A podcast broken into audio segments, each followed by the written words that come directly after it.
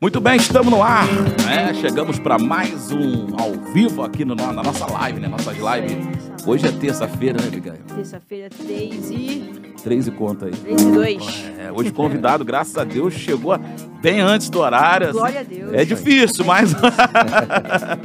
Abigail, hoje tem o que aí pra gente? Hoje Hoje tem surpresa? O pessoal tá cobrando lá o- a promoção do, do Silvio Maia. Ah, é. Antes É? da- o sorteio nós vamos fazer hoje, no final dessa live aqui. Então, se você não tá sabendo ainda, a gente. Nosso querido amigo Silvio Maia esteve com a gente aqui na quinta-feira passada. Ele que é dono da, da empresa Silvio Maia, que confecciona camisas, ele deixou aqui pra gente uma camisa. Deixou não, né? Que tá com ele. Isso, na vai ter que ir verdade. lá na, na, que ir lá na buscar. pegar. é. mas uma camisa de graça que ele, que ele faz da empresa dele. Então a gente sorteou no nosso Instagram. Então vai lá, comenta. É uma pessoa que tem que comentar lá no nosso, na nossa foto que tá lá com, a- com ele. Tá É, eu, tem uma o foto Rodrigo. com a gente, com a camisa, todo Isso, mundo no nosso junto. Instagram, isso aí. Aí você vai lá, comenta o nome de uma pessoa, marca o arroba de uma pessoa, um amigo seu, uma amiga sua, e você tá concorrendo. Então, no final dessa live, a gente vai sortear essa camisa. Molinho participar, só ir lá no arroba Rasgospel Oficial, né? Dar aquela comentada básica e marcar um E amiguinho. marcar. É simples. Bota um Simples. amiguinho lá, fica tudo certo, tá bom, gente? Aproveita já e se inscreve no nosso canal, ativa o sininho e fica por dentro de tudo que vai rolar nas nossas próximas transmissões. Beleza, muito bem. Hoje a gente recebe aqui no nosso estúdio para bater um papo bacana com a gente. E, e ele ó, apresenta, amiga, vai. Pronto, faz as honras. É, deixa a minha sobrinha apresentar. é, é, já que é de casa, fala, amiga. Eu falo que é, é, é- é o- é o pastor Neres, mas pra mim é um tio, porque desde criança, né, eu chamo chamando de tio Neres, é família, Isso. né? Família. Então, o pastor João Neres está com a gente hoje, ele é pastor da Assembleia de Deus, é mestre em historicidade da religião, é membro da apo- apologético da convenção, né? Isso, Conselho de. Apologética É muita coisa. Você é Professor de teologia, comentarista de revista também. Tá aqui com a gente, pastor João Neres. Muito obrigado, tio. Amém. Obrigado, Biga. Boa Obrigado, tarde. Rodrigo. Boa, Boa tarde. tarde. Paz seja convosco. Beleza. E aí já começa já, já. Não vem aquele Vamos negócio de- conhecer, vamos É, conhecer. vamos conhecer, né, amiga? É Explica. tiroteio, é? É tiroteio, é pra todo Tiroteio. lado. Ó, quero então começar mandando um alô para os amigos da turma de fuzileiros navais, porque o Rodrigo falou que eu cheguei antes da hora. Cheguei antes da hora porque nós aprendemos nos fuzileiros navais que antes da hora é hora. E em cima da hora é atrasado. É, tem que- isso aí tem que explicar pros, pros cantores gospel. É, chegou 15, 20 minutos antes, já tá atrasado já. É É, verdade. exa- é verdade, é verdade. Pontualidade é tudo. É Por isso verdade, que eu gosto dos aqui. militares, né? Teu pai não é militar, né? Também, também é. Meu pai também é militar. também, então a gente Olha, tá acostumado. a- Ah, Só que ele tinha que passar pra você, né, amiga? Também a questão Ah. do, do horário, né? Eu não Essa- tenho. É porque eu não tenho parte. altura pra entrar Ah, pro entendi. militar. Ela Entendi. perdeu essa, essa Perdeu aula. essa aula. ela- essa aula. Desculpa. Vai, amiga, apresenta seu tio aí, vai. Não, deixa a palavra com ele. Tio, apresenta pra gente. Tio, eu tenho que falar. É, tio Pode é falar, uma- tio. tem Tio problema, mesmo, não. Aqui tá tudo em casa. Tá em casa, pô. Tem ninguém. Ninguém vai reparar isso, não, pô. Tá É tranquilo. verdade, né? Maravilha. Antes de ser militar, o senhor nasceu em berço evangélico, certo ou não? Sim, eu nasci num berço evangélico é, no interior do Piauí, uma cidade chamada Pio Nono, mas eu cresci em Salvador, na Bahia. E o meu pai faz questão de honrá-lo, porque tudo que eu sei de Bíblia é, eu devo a Manuel Neres de Alencar. Todo aluno do seminário sabe essa frase de cor. Manuel Neres de Alencar, segundo ano primário, semi-analfabeto, leu a Bíblia toda, três vezes, Caramba. de capa a capa. Eu herdei essa Bíblia, tá comigo lá. Quem assiste as minhas lives aí já conhece a Bíblia. E- Mas como isso, pastor? Desculpa me interromper. Ele era semi-analfabeto. É, ele ele, ele lia gaguejando, né? no- arrastando ali. segundo ano primário, né? Caramba. Arrastando, mas se bem que segundo ano primário, me desculpe a geração Paulo Freire, mas segundo ano primário naquela época É, dava um verdade. show É verdade, é verdade. nas escolas de hoje. Então ele com segundo ano primário, ele leu a Bíblia toda três vezes e tá marcada. Tá toda, não tem nem como dizer que ele não leu, porque ele riscava Caramba. versículo por versículo, ele fazia né, uma gaivotazinha. Nossa, que E legal. eu herdei essa Bíblia. Eu não sou o mais velho. Meu irmão o mais velho, o primogênito, queria tomar esse dia. Eu falei, não, não, não. Quando meu pai faleceu, você estava afastado, então a Bíblia é minha. Caramba! Caramba, que legal. Eu herdei essa Bíblia. Eu mando um alô aqui para meus irmãos lá de Salvador. Não dá para citar o nome todo, senão acaba o Raiz É Gospel. São é nove. mesmo? É. Nove?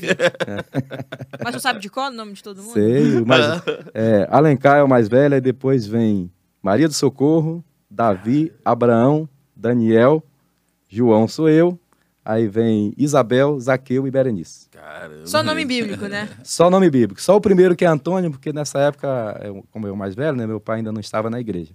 O primeiro veio Antônio. De Maria para baixo, só nome bíblico. Que eu herdei, né? e coloquei Nasson, que é o capitão da tribo de Judá, meu filho mais velho, Caramba. 34 anos, é o piloto da Marinha, está lá em São Pedro da Aldeia, e o Naum Emanuel, que é o mais novo, 24 anos, vai casar agora em dezembro, se Deus quiser. E o senhor, e o pai do senhor também era militar, não? Não, não. Meu pai é da roça, homem trabalhador. E como é que veio essa questão do militarismo? Foi uma opção mesmo? Foi, inclusive, é, um testemunho. Eu sei que tem muitos jovens assistindo Raiz Gospel. Grave esse testemunho aí rápido, em dois minutos. Eu queria servir aeronáutica de qualquer jeito. Me alistei e o porteiro da igreja, você sabe que naquela época tinha muita indicação, Aham. né? Para servir, não Sim. precisava concurso, né? E o porteiro da igreja, o Cabo Ramos, disse: Olha, falei com o coronel, vai entrar você, João Neres, e o meu primo, que era o meu amigo Rosivaldo. Bem, Aham. nós esperamos, esperamos a segunda turma, que era no meio do ano, e quando começou a chamar, é, iam entrar 80. E começou a chamar nominalmente. E chamou o meu amigo, lembro de qual até hoje o nome dele, Rosivaldo da Costa Almeida. Ele saiu correndo e disse: Espera aí que vai te chamar. Estou esperando, Rodrigo, até hoje. Não me chamaram. Caramba. E eu saí daquela base chorando. Quando terminou a chamada, falou: ó, o coronel cortou 40, só vai entrar esses 40. Passa ali, carimbo certificado e tchau. Falei, Jesus amado. O mundo desabou. E eu saí dali chorando. Isso vale para você, jovem, para saber que os planos de Deus são acima dos nossos. Eu saí daquela base aérea chorando mesmo, chorando literalmente. E cheguei em casa, deitei no sofá, muito triste. Meu pai passou por mim e o velho profeta disse: Meu filho, Deus tem algo melhor para você. Eu achei que meu pai era ignorante porque eu já tinha 19 e para mim o militarismo tinha acabado. Naquela mesma semana, um amigo da igreja disse: Ô Neres, está aberta a inscrição para os fuzileiros navais. Eu entrei em 85, me aposentei em 2015 e o meu amigo Rosivaldo eh, já foi de vários empregos. A aeronáutica mandou aqueles 40 que correram, Aham. todos foram embora com menos de 10 anos. Caramba. Ninguém ganhou, ninguém ganhou na justiça. Naquele dia o Senhor estava me livrando e eu saí de lá chorando. Então, não não não ligue se você for humilhado ou se você chorar, porque Deus pode estar vendo algo muito melhor para você lá na frente. Às vezes o plano de Deus é muito maior do que aquilo que a gente imagina e pensa, né? Isso. É verdade. Mas a farda da Marinha é mais bonita, né? Não? Com certeza. Eu, eu, eu acho. É, minha amiga. Tu gosta da, da, da Marinha? E aí, Rodrigo, eu entrei na em 85, Uhum. eu entrei nos Fuzileiros Navais lá em Salvador e vim para o Rio. Também era outro plano de Deus. É, eu não estudei mais que os outros, eu não me achava mais capacitado que ninguém, a turma tinha 120, mas aprove a Deus que eu fosse o segundo colocado. Caramba. Aliás, eu quero mandar um alô aqui ao vivo, vou fazer questão que ele assista, o nosso instrutor, o nome dele é Caveirinha. É, aí você vê que ele era o terror da turma. Caveirinha é o Claudemir e ele vai se batizar no dia 20, sábado agora, na primeira igreja batista em Maricá. Que benção. E eu terei a honra de estar lá honrando meu instrutor com todas as continências Poxa, e louvando a Deus pela vida dele. E nós entramos ali em 85, nessa turma, eu fui o segundo colocado e eu pude escolher vir para o Rio de Janeiro. Caramba, que legal. Os 80 que ficaram, todos foram, a maioria foi para casa, Uhum. foi embora, né? Uhum. Porque ali era muito ruim, só dava serviço e dos 40 que vieram para o Rio, a maioria ficou. Então tudo era plano de Plano de Deus. Aqui eu Deus. conheci a, a Márcia, minha esposa, aqui eu tive meus filhos e aqui eu tenho ministério. Então Deus tinha algo Caramba. Comigo aqui no Rio de Janeiro e queria que eu participasse do Raiz Gospel. Ah, com certeza. Hoje já tá. Tava escrito já. Mas quando o senhor veio pro, pro Rio de Janeiro, veio que com idade, pastor? Com 20. Vim- Pô, bem novo, então, né? 20. E já tava já na, na carreira? Como é que tava a carreira? Não, era soldado, mas na primeira prova também, sem estudar, Deus me ajudou. Eu passei. Caramba. Acaba. Aí, como cabo, eu voltei para Salvador, fiquei lá cinco anos. E depois voltei como sargento e fiquei aqui até o final da carreira. Legal. E, e, eh, e qual igreja que o senhor era já nessa época? Assembleia de Deus. Sempre sou, sou assembleano raiz. Ah, é? e continua Mas eu na Assembleia fiz- até hoje, pastor? Sim, mas eu fiz o seminário, por incrível que pareça, eu fiz o seminário teológico batista do sul do Brasil. É isso que eu ia perguntar, porque na- eu vi lá na ficha do senhor, tá? Isso. Batista do Sul, eu falei, Pois é, era raro, mas por É. quê? Até nisso Deus também estava no comando. Eu tentei fazer direito, mando um abraço aqui para o meu amigo advogado, doutor Edmilson, está em Brasília. Nós sentamos juntos na Moacir Bastos, ele passou, eu não passei. Caramba. Na mesma semana eu passei na frente da Igreja Batista aqui de Campo Grande, e estava escrito assim, bacharel em teologia, vestibular, inscrições abertas. Você sabe o que é uma palavra entrar no seu coração igual uma flecha? A palavra teologia, sinceramente, se eu tinha ouvido essa palavra antes, eu não me lembro. Naquele dia, essa palavra entrou no meu coração igual uma espada. Eu falei, teologia, como assim? Aí eu entrei para perguntar. Ah, eu nem sabia o que significava. Não, eu não sabia. Sinceramente, eu não sabia o que era ser um bacharel em teologia. Então, eu me inscrevi ali, passei no vestibular. E lá não é fácil, foram cinco anos. Imagina. É, é quatro cursos, né? mas eu tirei é, um ano para completar. é, te- teve um ano que eu não pude, Aham. né? E outro ano eu tive que completar a matéria, então deu um total de cinco anos estudados. Seminário Batista do Sul do Brasil. Meu Deus. Cinco anos. Depois fiz mais um mestrado de dois anos para poder ministrar aula no seminário, para se aperfeiçoar e etc. E o, a, a- o mestre em historicidade da religião, Uhum. o senhor pode explicar pra gente o que? É, o nome do curso que eu fiz é um mestrado, ele escolhe sempre alguma área. Então, eles escolheram, para nós, tinha lá disponível a área de historicidade da religião com ênfase em teologia contemporânea. Ou seja, ele avalia né, é, a psicologia e a filosofia da religião em várias áreas e também dentro do, do, do cristianismo. Tem um livro, Bigail, que eu quero indicar para todos. Todo estudante de teologia deveria ler esse livro se chama O Fator Melquisedeque. Pastor Jéssica, meu amigo, pai da Abigail, ele conhece esse livro.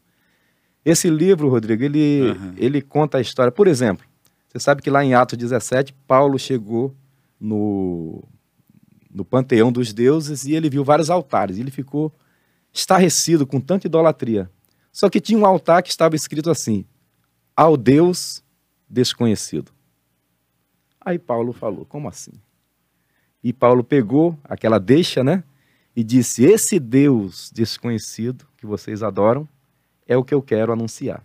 O Deus que fez os céus e a terra. E aí, uma pregação maravilhosa de menos de cinco minutos, ele trouxe todo o histórico de quem era Deus, né? E apresentou Jesus Cristo. Mas de onde veio aquele altar?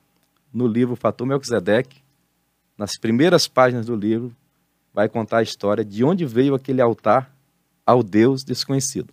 Então, o livro, que é de Don Richards, editora Betânia, ele diz que em todas as culturas, Deus deixou impregnado uma mensagem parecida com a mensagem do reino de Deus. Em várias outras culturas tem mensagens eh, parecidas e em todas elas o sacrifício de remissão de pecado sempre é com sangue. E a Bíblia diz que sem derramamento de sangue não há remissão de pecados. Então é uma coisa incrível. Então por isso o livro chama Fator Melquisedeque, né? Se referindo àquele ser misterioso que apareceu a Abraão no meio da batalha, no meio da guerra, e trouxe pão e vinho. Dois elementos da ceia. E Melquisedeque é rei de Salém. E o escritor de Hebreus diz que ele é sem genealogia, sem início de dias e sem fim de dias, ou seja, um homem totalmente misterioso. Então, da mesma forma, em todas as religiões tem algo assim que se assemelha com a história. Para quê? Para que quando o missionário chegasse e pregasse, ficasse mais fácil de se entender a mensagem. É, E-. Esse é o livro que o senhor. que o Fator senhor- Melquisedeque. Melquisedeque, que baseou o seu mestrado, não? Não, é, é um dos. Um dos. Um dos. Teve vários livros. Na verdade, o mestrado teve uma produção acadêmica de duzentas e poucas páginas, mais a, a dissertação de mestrado, que é quase 100 páginas. A dissertação foi um tema que é muito atual. Eu fiz é, a liderança eclesiástica e a política nos últimos 20 anos, era 2008. Quando chegou em 2018, com essa disputa política acirrada que teve, eu refiz o trabalho e ficou a liderança eclesiástica e a política nos últimos 30 anos. 88 a 2018. Por quê? Por causa da Constituição. Uhum. Né? E eu pretendo lançar em breve esse trabalho é, atualizado para os nossos dias, né? Porque nunca na história desse país se viu tanto envolvimento de líderes eclesiásticos com a política. O que é bom, o que é ruim, quando eu lançar o livro, eu vou vir aqui no Raiz Gospel Oh, apresentar para vocês. E vocês vão ver que tem coisa boa também. Seria Né? bom o senhor apresentar antes do ano que vem, né? Isso, antes de pegar fogo, né? antes de pegar fogo. Porque É porque a gente sempre tem essas perguntas básicas, né? E a política, o cristão deve se meter ou não na política Sim. e tal? Porque fica essa dúvida, né? Uhum. Mas é, é- é- é aprovado por Deus essa coisa da política dentro da igreja, pastor? É, veja bem, a política está no livro que eu vou escrever. A política não é do diabo. Disseram, disseram alguns anos atrás que a rádio era do diabo. Verdade. E depois, pessoas que foram excluídas da Assembleia de Deus ouviram o pastor dele pregando na rádio.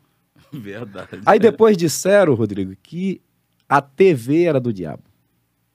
E depois as igrejas tiveram dificuldade de conseguir um espaço na TV. O pastor Samuel Câmara é um dos ícones nacionais aqui que comprou, né? é, entrou com a Rede Boas Novas há mais de 20 e poucos anos atrás, 26, 27. Na época quase ninguém tinha. Bem, disseram também mais à frente que a internet era do diabo. Verdade. E o diabo foi gostando, disse, oba, da mesma forma, disseram para nós, mentiram para nós que a política é do diabo. O diabo disse, oba, eu não vou dizer que ele criou um partido, porque ele criou vários. e esses partidos têm projetos 100% diabólicos.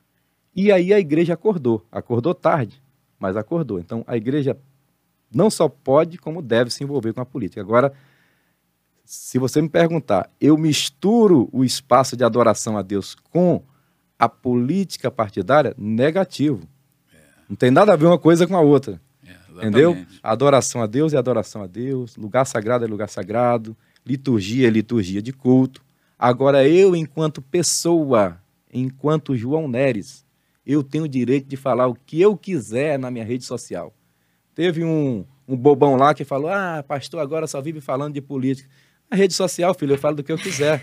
Porque a rede é minha, o perfil é meu. Se não gostar, Boa, é só sair. Exatamente. Entendeu? Agora, como pastor, eu tenho uma página, Pastor João Neres. Aí eu falo mais de mensagens. Aliás, eu quero convidar você daqui a pouco, às 17 horas, já está gravada a live, lendo e explicando a Bíblia Legal. Sagrada. Então só tem dois perfis. São, é um perfil do pastor, Sim. pessoa física, e pastor, Sim, no caso, sim. só o João Neres, no caso. João Neres, E o outro é. Pastor João Neres. Entendi. E um Legal. canal do YouTube, Pastor João Neres. Pô, Então, legal. assuntos é, mais ligados à, à eclésia, à igreja, canal Pastor João Neres. Agora, na minha rede social, peraí, eu sou eu, eu sou gente, sou brasileiro. Isso aí.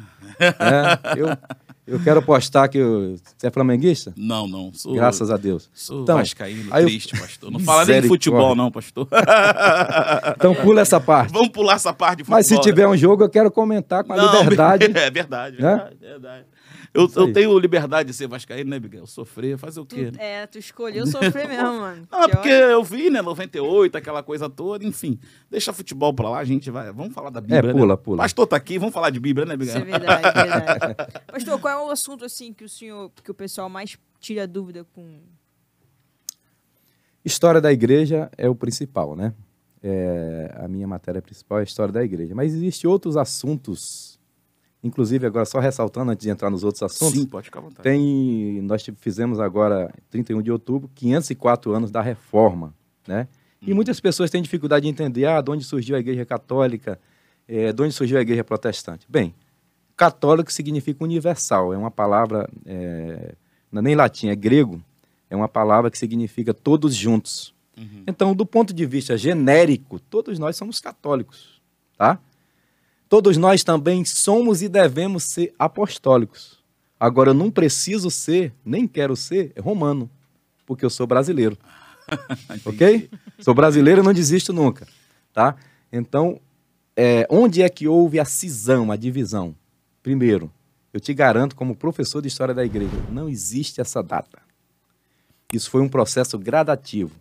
A igreja raiz, né? estamos aqui no Raiz Gospel, Raiz a igreja raiz, ela não era nem católica nem protestante. Ela era católica no sentido genérico e ela era protestante também no sentido genérico, que ela sempre protestou contra o pecado. Tá?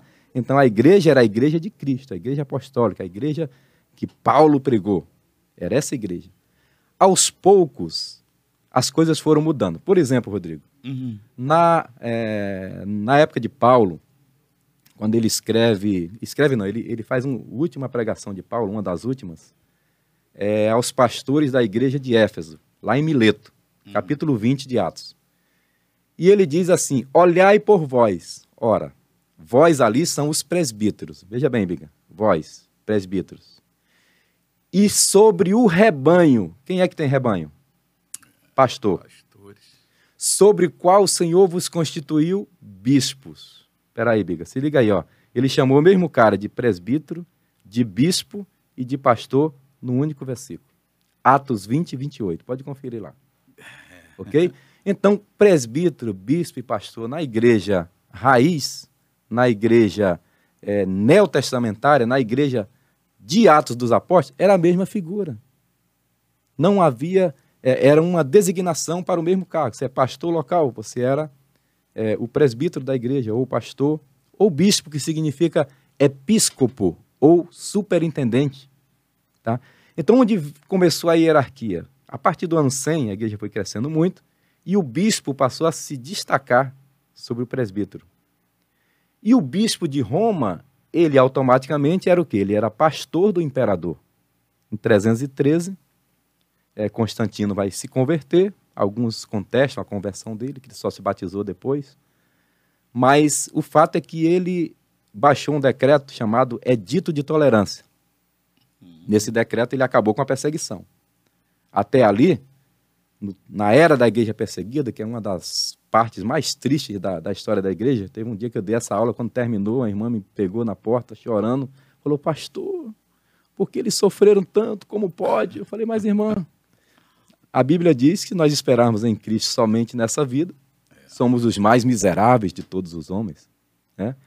O fato é que, nesse período da igreja perseguida, que é do ano 100 até 313, eles eram jogados às feras, eram pisados por touros, crucificados, como Jesus foi, né? e Constantino acaba com essa perseguição. A partir daí, a igreja agora fica bem na fita. E o bispo de Roma, como ele é pastor do imperador, Todos os bispos eram chamados de pai. O bispo de Roma passou a ser chamado de papai. E depois de papa. Entendeu? Então é um processo gradativo. Constantino, 313. Teodósio, em 381. Muitos erram isso, tá? Eu já vi até pessoas formadas em história dizer isso errado. Diz que Constantino foi quem tornou a igreja, a religião católica a igreja cristã, religião oficial do Estado romano. Negativo, não foi. Foi Teodósio, em 381 depois de Cristo. Teodósio oficializou a religião cristã como religião oficial do Estado. Veja bem, eu falei cristã. Até então, católico, genericamente falando. Uhum. Não é o mesmo modelo de católico que nós temos hoje. Só que aí, igreja e Estado passaram a ter um, uns laços muito é. muito fortes. E Roma caiu. Em que ano Roma caiu? Quem lembra? 476 depois de Cristo. Quando Roma cai politicamente, é, Constantino já tinha construído Istambul na Turquia, Constantinopla, que é a atual Istambul, uhum. é Constantinopla, a cidade que Constantino construiu. Tá? Então, Roma caiu e quem ficou governando ali no lugar do imperador? O bispo de Roma. Então, obviamente, agora, pensa bem, o povo do Rio de Janeiro, o povo das comunidades, ia dizer aleluia, porque aquele imperador que mandava matar, que era rígido, que era radical, foi embora e agora quem está governando é o bispo de Roma. É claro que ele é o papa, é o papai. Era bom para o povo. Mas aí na minha aula de Igreja Imperial, eu apresento os pontos negativos e os pontos positivos dessa união da igreja com o Estado. Tem várias coisas boas. É isso que eu ia falar, tem coisa boa? Né? Tem, tem coisa boa. Por exemplo, é, todos que participavam do culto, todos os ministros do culto, ganhavam do Estado. Era bom. Se você tocasse lá, a equipe de som, tudo financiado pelo Império Romano. O bispo ganhava um salário de ministro. Quanto é que o ministro ganhou hoje? 33 mil, né? O bispo de Roma ia ganhar 33 mil reais. O requisito Tem... era ser Não, se ele fosse bispo de Roma, ele ia ganhar do Estado, porque a religião cristã era oficial. Virou uma profissão, então. Virou uma profissão e nisso vai entrar o quê? A corrupção. Aí E a- que é o problema. E aí você não precisa ser mais tão crente, você precisa ser o amigo do outro que indicou, do amigo, amigo do amigo de meu pai. Pronto, o pessoal já sabe, né? Caramba. Caramba. E Você- esses cargos já era, já era por indicação, pastor? Sim. Caramba. E aí foi gerando corrupção dentro da igreja. Imagina. E a igreja foi adormecendo. E aí entraram várias heresias, começou a adoração aos santos, as, as imagens, coisas que a igreja raiz não tinha. E por isso vai haver a cisão é, em 1517, dia 31 de outubro de 1517, com Lutero, quando ele rompe de vez. Na verdade, eu falei para Abigail aqui há pouco que Lutero é conhecido como reformador, mas ele é só o principal. Mas a reforma dele foi na Alemanha. Aí na França e, e- e na Suíça já foi João Calvino. Entendeu? Em outro lugar foi John Knox. E então cada estado, cada nação foi seu reformador também fez a sua parte, né? Uhum. E a reforma prosseguiu e não tem mais como juntar hoje, porque os cinco solas, se você acessar aí depois do canal Pastor João Neres, é, eu gravei agora em outubro, no final do mês, um- uma aula, é, 504 anos da reforma. Então lá tem os cinco solas, que é Soli Deo Glória, Sola Gratia, Sola Fide, é, Sola Escritura. Então são os solas da, que são a base né, da reforma protestante. Só a escritura por quê? Porque nesses quase mil anos da Idade Média, que é cham- parte dela é chamada de Era das Trevas, é, a igreja aceitava outras coisas além da Bíblia. Como aceita até hoje? Tradição oral e coisas que não estão na Bíblia. Né? Então, também a Bíblia, para quem não sabe, a Bíblia Católica tem sete livros a mais, que nós chamamos de apócrifos, e que eles chamam de deuterocanônicos. Que, que isso. Então, apócrifos para nós é porque não são inspirados. E para eles são inspirados sim, mas é, todos os 66 livros para nós são canônicos, Uhum. que vem do cano. Cano é cano de medir. É uma régua, digamos, né? E para eles são deuterocanônicos, porque para eles a igreja e o papa têm autorização para incluir Livros. quando e quando e como quiser. Então, no Concílio de Trento, que foi depois da Reforma, como é, uma das atitudes da, da contra-reforma, eles incluíram os sete livros. Ah, Esses livros são sobre o quê, então? São históricos. Judite, por exemplo, que é um dos sete, tem um episódio de oração pelos mortos. Como ele já praticava oração pelos mortos, bota Judite. Entendeu? É, é mais, é mais para reforçar, então. para reforçar o que eles já vinham praticando. E aí o, o protestante dizia, não está na escritura. Ele dizia, tudo bem, então eu pego aqui e boto dentro da escritura. Caramba. Não está na escritura, mas está nesse livro que vocês não conheciam, Judite. Pronto. E dá para dizer que é Bíblia? Para eles sim, para nós não. Pra nós não. Isso. Caramba. É, essa é... Mas é só Judite ou também os outros livros também tem, tem podemos dizer assim, heresia? Não, o que eu me lembro agora é Judite. Os outros são mais históricos. Tem Eclesiástico, tem Tobias. No livro de Tobias, vocês que vê filme aí devem ter visto o Exorcista. é, no Exorcista tem um demônio, o demônio que pega naquela menina, que vira a cabeça 360 graus, ele se chama Asmodeu. Asmodeu. E esse demônio, o nome dele está relatado no livro de Tobias. Era um demônio que que era assim, a Sara era o nome da mulher. Ela casava e o marido morria. Veio outro, casou, morria também, Isso no livro. no livro de Tobias. Talvez seja esse episódio que os fariseus chegam para Jesus, os saduceus, e dizem: Olha, um homem teve uma, é, uma mulher, teve um marido, morreu, teve outro, morreu, e morreram sete. Quando ressuscitar, ela vai ser mulher de quem? Aí Jesus Ah. falou: Ah, vocês não conhecem as escrituras, nem o poder de Deus. Quando ressuscitar, serão como os anjos do céu. Pois bem, nesse episódio lá, é, um- é a história de Tobias, né? Esse demônio matava o marido da, da Sara. E aí, é, o sétimo que casa é o Tobias, eu acho, o oitavo, né? E ele faz um, um sacrifício lá, uma oração, acende um fígado de, de um, não lembro de que agora, e espanta o, o demônio, né? Tipo Essa uma é a obra, faz história. uma obra. Então, assim, são livros assim que contam alguma coisa desse tipo, ou que são mais históricos, como Macabeus, que é 100% histórico, Nada, nada com demônio, nada, nada, nada. Eclesiástico, que é como se fosse o nosso Eclesiastes, mas você lê, compara, não sente o mesmo peso, sabe? Uhum. Assim, de, de, vamos dizer assim, de inspiração. Você não sente a mesma firmeza, Entendi, entendi. entendeu? É por isso que a igreja tem muito esse negócio de exorcismo, né? Porque pra gente que é evangélico, essa Sim. palavra não. O que, É, que gente- é exorcismo? É, a gente não usa bem essa palavra, né? Isso aconteceu mais durante a Idade Média, tinha aquela época, a Era das Bruxas, né? Tem um filme muito, muito bom com Nicolas Cage, que é Caça às Bruxas, se não me engano. E esse filme é muito interessante. Esse filme, às vezes uma palavra do filme me, me ganha.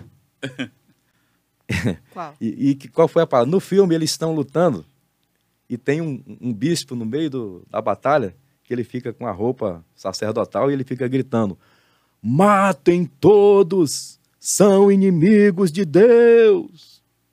E aí o ator lá, né, o Nicolas Cage e o outro fortão lá, olha um pro outro e fala: Você não acha que Deus tem muito inimigo, não? Ele falou.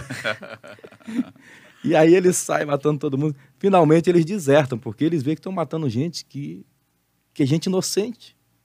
Mas o homem estava mandando, é a época das cruzadas, né? Bem, no final desse filme, Caça às Bruxas, é, um demônio se manifesta, né? Eles recebem a missão de transportar essa bruxa de um lugar para outro, porque lá terá um convento onde os monges daquele convento vão exorcizar a, a bruxa e ela não vai, vai deixar de ser bruxa. Bem, quando o demônio se manifesta lá naquele, naquele convento, não lembro agora o que, que era bem, monastério, alguma coisa assim, o demônio começa a falar com a voz daquele bispo que falava no meio das batalhas. Matem todos, são inimigos de Deus. Aí, conclusão do filme. Você vai ver e vai concordar comigo. Bastante Conclusão-. Conclusão que eu cheguei do filme. Nem todo bispo é bispo e nem toda bruxa é bruxa. Entendeu? Caramba. A bruxa era uma inocente. Qualquer, qualquer pessoa que tivesse um- uma neurose lá, ou se ele cismasse que você era inimigo da igreja, dizia que você era bruxa e pronto, estava perdida. A Inquisição, né? Era a Inquisição, que começou aí mais ou menos no ano 1100, 1170. A Inquisição é terrível. Tem fotos aqui que se a gente mostrar, a pessoa desmaia. Meu Deus. Desmaia. Rodas que torturava, que esticava a pessoa. Simplesmente por se opor A igreja. à igreja, à dita igreja. Entendeu? Que igreja era essa? Era uma igreja que se dizia igreja universal ou católica, que se dizia a única, mas que não demonstrava mais, vamos dizer assim, a, a essência e as evidências daquilo que Cristo ensinou. É, se tornou um monopólio, um poder muito grande, e se tornou um Estado. Para quem não sabe, a Igreja Católica ela é o Estado do Vaticano, é um É. país como qualquer um outro. E eu já tive, como fuzileiro naval, tive o privilégio de fazer a, a segurança do Papa mais de uma vez lá em Salvador, na Bahia. E o Papa tem direito a todas as honras militares. Caramba. Significa 22 tiros de canhão, corneta, segurança, tudo. Porque ele é Como chefe chefe de Estado. ele é um chefe de Estado. Que tem, digamos assim, é, é, extensões em todos os países do mundo, Caramba. até na China, com um acordo, mas tem. Seria, então, Roma é, uma- é um país, praticamente. É um país, e aí está o mistério, Rodrigo, está o segredo. Quando você ataca como país, não, se você ataca como igreja, ela tem lá os seus direitos e estatutos internacionais, epa, eu sou uma nação, vá devagar comigo. É. Aí se você atacar como país, ele diz, eu sou igreja, amém. Caramba. Então é uma tacada de mestre. Tá, está, tá, sob, tá guardado por todos os lados, né? Dá para fugir para um lado ou Isso. pelo outro. Mas assim, é, tentando simplificar, como é, que, como é que surgiu essa diferença entre, entre É porque hoje a gente, a gente que é meio leigo, né, que não, não tem muito conhecimento, a gente ouve dizer que a, a igreja católica, a igreja evangélica, o que difunde uma da outra aí seria a questão das, da, da adoração às imagens, a essa coisa. E pelo que o senhor está falando, a, a- primeira, a, a primórdia lá da, da- da- das igrejas cristãs não tinha isso, né, de Não. adoração. E como é que surgiu isso? Não tinha, surgiu aos poucos. É, os primeiros martirizados, como o próprio. Dos doze, só João não foi martirizado. Só o apóstolo do amor. Só ele. Todos os outros, e além dos doze, Paulo também. Aliás, um filme maravilhoso para vocês assistirem. Paulo, apóstolo de Cristo. Né? Mostra ele sendo com a cabeça cortada, sendo martirizado no final. Então, todos os apóstolos e os primeiros cristãos, eles eram levados à arena ali no, no Coliseu Romano para serem comidos por leões. E sabe o que, que era isso? Era o shopping da época. Eita. Eles iam para o Coliseu, aí tinha a luta dos gladiadores, que também era sanguinária, um dos dois tinha que morrer. Era a atração. Era até Do a domingo. Era até a morte. Enquanto não começava a luta, a, a diversão era soltar um grupo de uns 20 e os leões vinham e o povo aplaudia. E achava aquilo maravilhoso. Era o diabo operando, né? Não era só o diabo no governo, não. É até mesmo na É, multidão. ent- na multidão, a multidão Gostava, né? gritava, aplaudia, delirava. E era como se fosse Flamengo e Vasco. Pronto, Meu e o Vasco Deus. ganhando. Pensa aí. Eita. Aí o diabo. não, aí não. Nossa. Então, então esses caras, quando eles é, morriam, teve um chamado Inácio de Roma. Esse eu gravei, porque tem um livro chamado é, O Livro dos Mártires. Ele conta como morreu cada um. E ele vem até os nossos dias, né? Aí ele conta de um chamado Inácio de Roma. Inácio de Roma, ou Inácio de Antioquia, ele foi discípulo de Pedro. E quando ele recebe, a igreja recebe que ele vai ser morto. O pessoal diz, Inácio, foge porque o imperador decretou tua morte. Ele disse, vou fugir não. Eu agora começo a ser um discípulo. Que venha a morte, que venha a cruz, que venha dilaceramento de ossos, que venha o sangue, se eu tão somente puder ganhar a Cristo. E ele foi lançado às feras e disse que quando as feras, quando os leões começaram a rugir, ele disse: Venha, sou trigo de Cristo, quero ser moído para que eu possa ser achado pão puro. Então esse camarada era colocado na galeria. Só que não tinha igreja. Out- out- Outro ponto importante, tá? Para vocês. O primeiro templo cristão só vem a existir depois do ano 313. Ou seja, depois que Constantino decreta o fim da perseguição. Então, onde é que a igreja congregava? Nos buracos, nas Escondido, né? cavernas, nas casas, onde fosse possível. Então, lá nas, existe um livro da CPAD chamado As Catacumbas de Roma. Nas catacumbas de Roma estava escrito assim: digamos que Rodrigo foi martirizado, né? Vascaíno né, pá, matou Rodrigo. Mas ele morreu pela fé. Aí alguém botava lá: Rodrigo, comido pelas feras, um grande servo de Deus. Aí Inácio de Antioquia, servo do Deus vivo, morreu glorificando.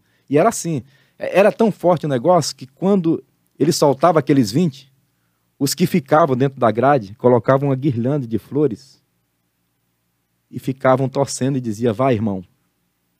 Quando você cruzar a linha de chegada, do outro lado, Jesus vai tirar essa guirlanda e vai trocar por uma coroa de glória. Caramba. Então o crente entrava na frente do leão, era marchando no poder. Sabe pentecostal? Uhum.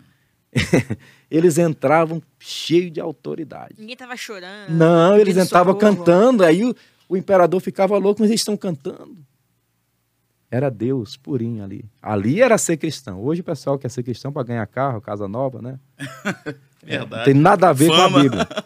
Tá, então, voltando o porquê das imagens. Não, não me perdi, não, tá? Tô ligado. Não, vamos lá. Não tem problema. não.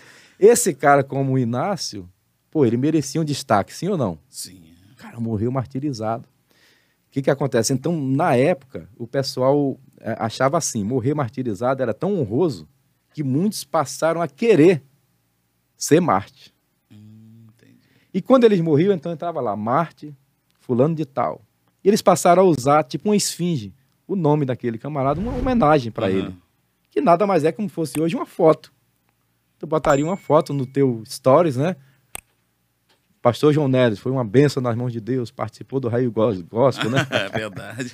Vai fazer uma homenagem lá. É só isso. Só que ao longo do tempo, com essa mistura da igreja com o Estado, entrou também o cristianismo junto com o paganismo.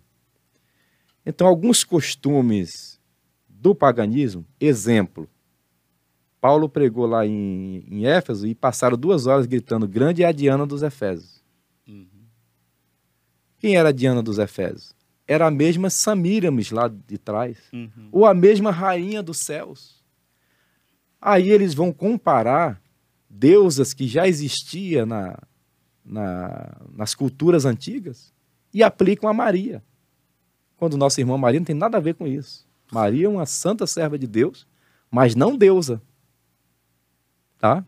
E aí as coisas vão começando a ficar complicado. Tá? E aquela esfinge do, do Inácio de Roma, de Antioquia, que foi martirizado, alguém diz: ah, não, a esfinge não, ele merece, ele merece algo mais, vamos fazer uma estátua. Aí pronto, aí já começa conhecendo a cultura pagã, eles começam a tratar aquela estátua como se fosse uma imagem de um deus pagão.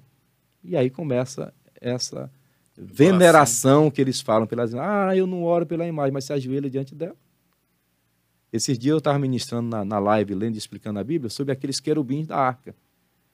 Alguém pode dizer, poxa, mas ali é a imagem. Negativo.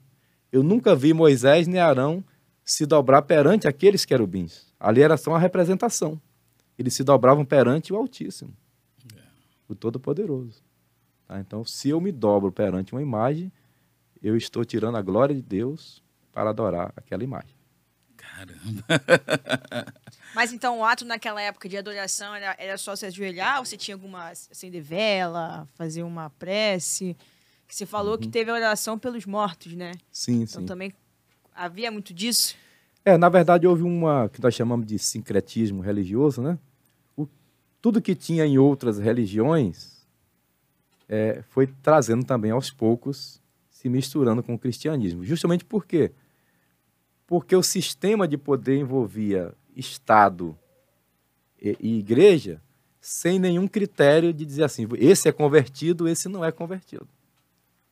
E é isso aí que vai levar à reforma entendeu?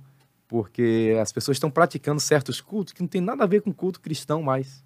É. Exemplo, a doutrina da transubstanciação. Sabe o que é transubstanciação? Não. Palavra difícil, né? Transubstanciação significa que quando você participa da Eucaristia ou na nossa ceia, o pão se transforma em carne e o vinho se transforma em sangue. E tem crente que não sabe disso e quando vai orar, ele diz a mesma coisa: Senhor, transforma esse pão. Se eu estiver pastoreando, eu falo, irmão, não transforma não. Jesus mandou fazer em memória de mim. Mas em determinado momento da história da igreja, eles criaram essa doutrina da transubstanciação. Tem três doutrinas. Transubstanciação diz que os elementos se transformam. Isso é mais mitologia do que do que Heresia. cristianismo. É, é uma heresia. A outra seria consubstanciação. Trans transforma. Consubstanciação diz que Deus está presente nos elementos. Também é heresia, não é bíblico. O que é que Jesus ensinou? Fazer isso em memória de mim. Aquilo é só um memorial. Aquele pão é qualquer outro pão quando terminar aquele, aquele ato da nossa ceia. Entendeu? Simbólico. só. Ele, aquilo é simbólico, é em memória. tá? Então essas coisas foram surgindo em detrimento de outras religiões que existiam e por causa dessa mistura sem critério, tá? chegou a um ponto de ter pessoas da, da liderança da igreja totalmente envolvidas com prostituição, com tudo. E quando Lutero chegou em Roma, ele viu, ele foi no, prosti- no prostíbulo, ele viu pessoas ali da, Eita. da liderança que estava ali e ele não entendia por quê. Caramba, não era só então uma corrupção da Bíblia, era Não, é. os, Porque as próprias isso. cabeças estavam Um abismo chama outro abismo. Se você não está comprometido com a palavra de Deus, isso aí vale para evangélico, para mim, para qualquer um. Se você não está envolvido 100% com a Bíblia Sagrada, a tendência é o quê? Nós nos envolvermos em outros pecados. Um abismo chama, Chama outro, outro. abismo. Caramba. E como é que foi, pastor, essa.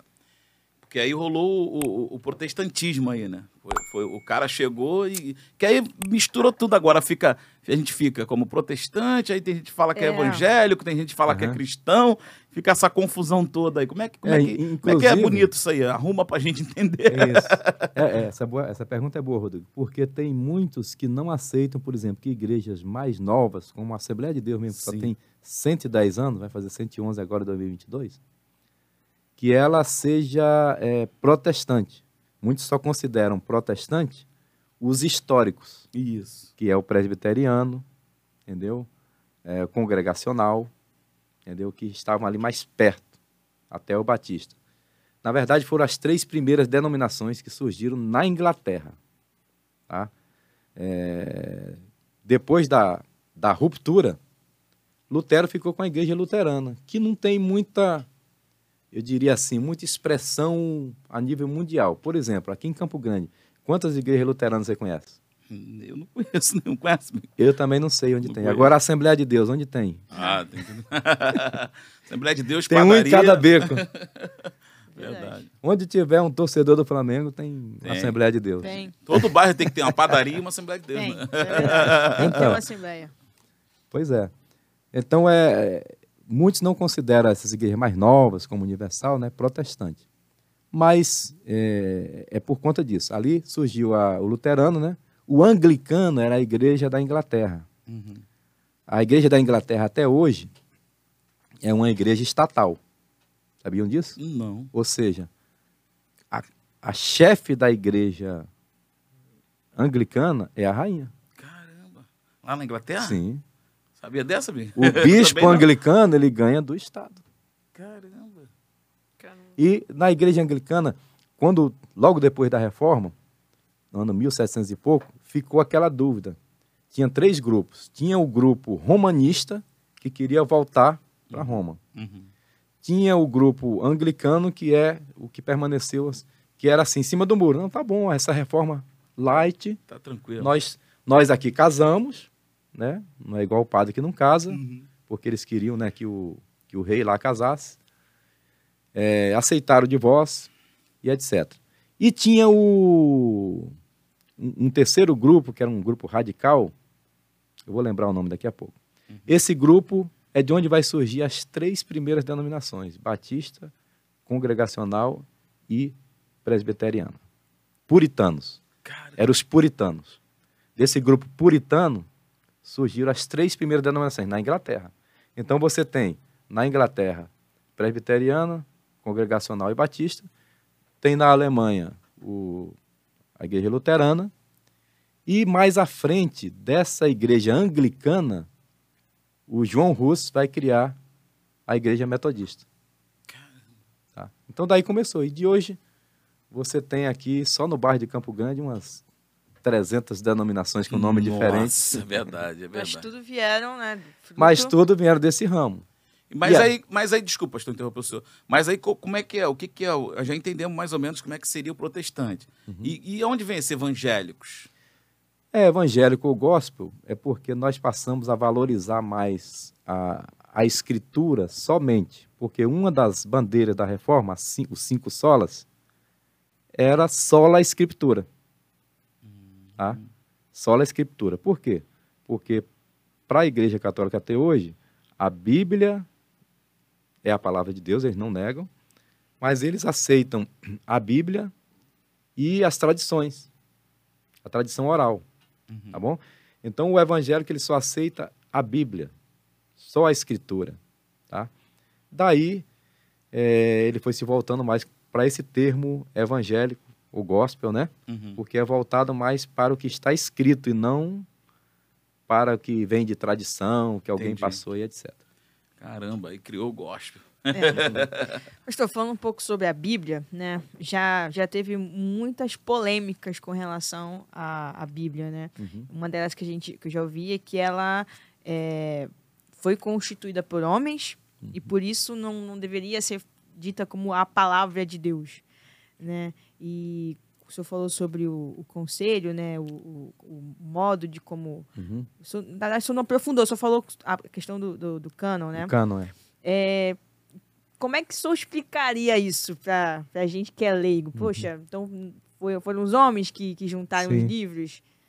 Bem, a Bíblia foi escrita por cerca de 40 homens, num período de cerca de 1.500 anos. Ela tem 31.173 versículos, é, 1.189 capítulos. Caramba, de cor. E a Bíblia foi escrita por pescadores. Paulo era fariseu, um homem formado, um filósofo, né? Lucas era médico. Então, pessoas diferentes, de culturas diferentes, escreveram algo e não entraram em contradição.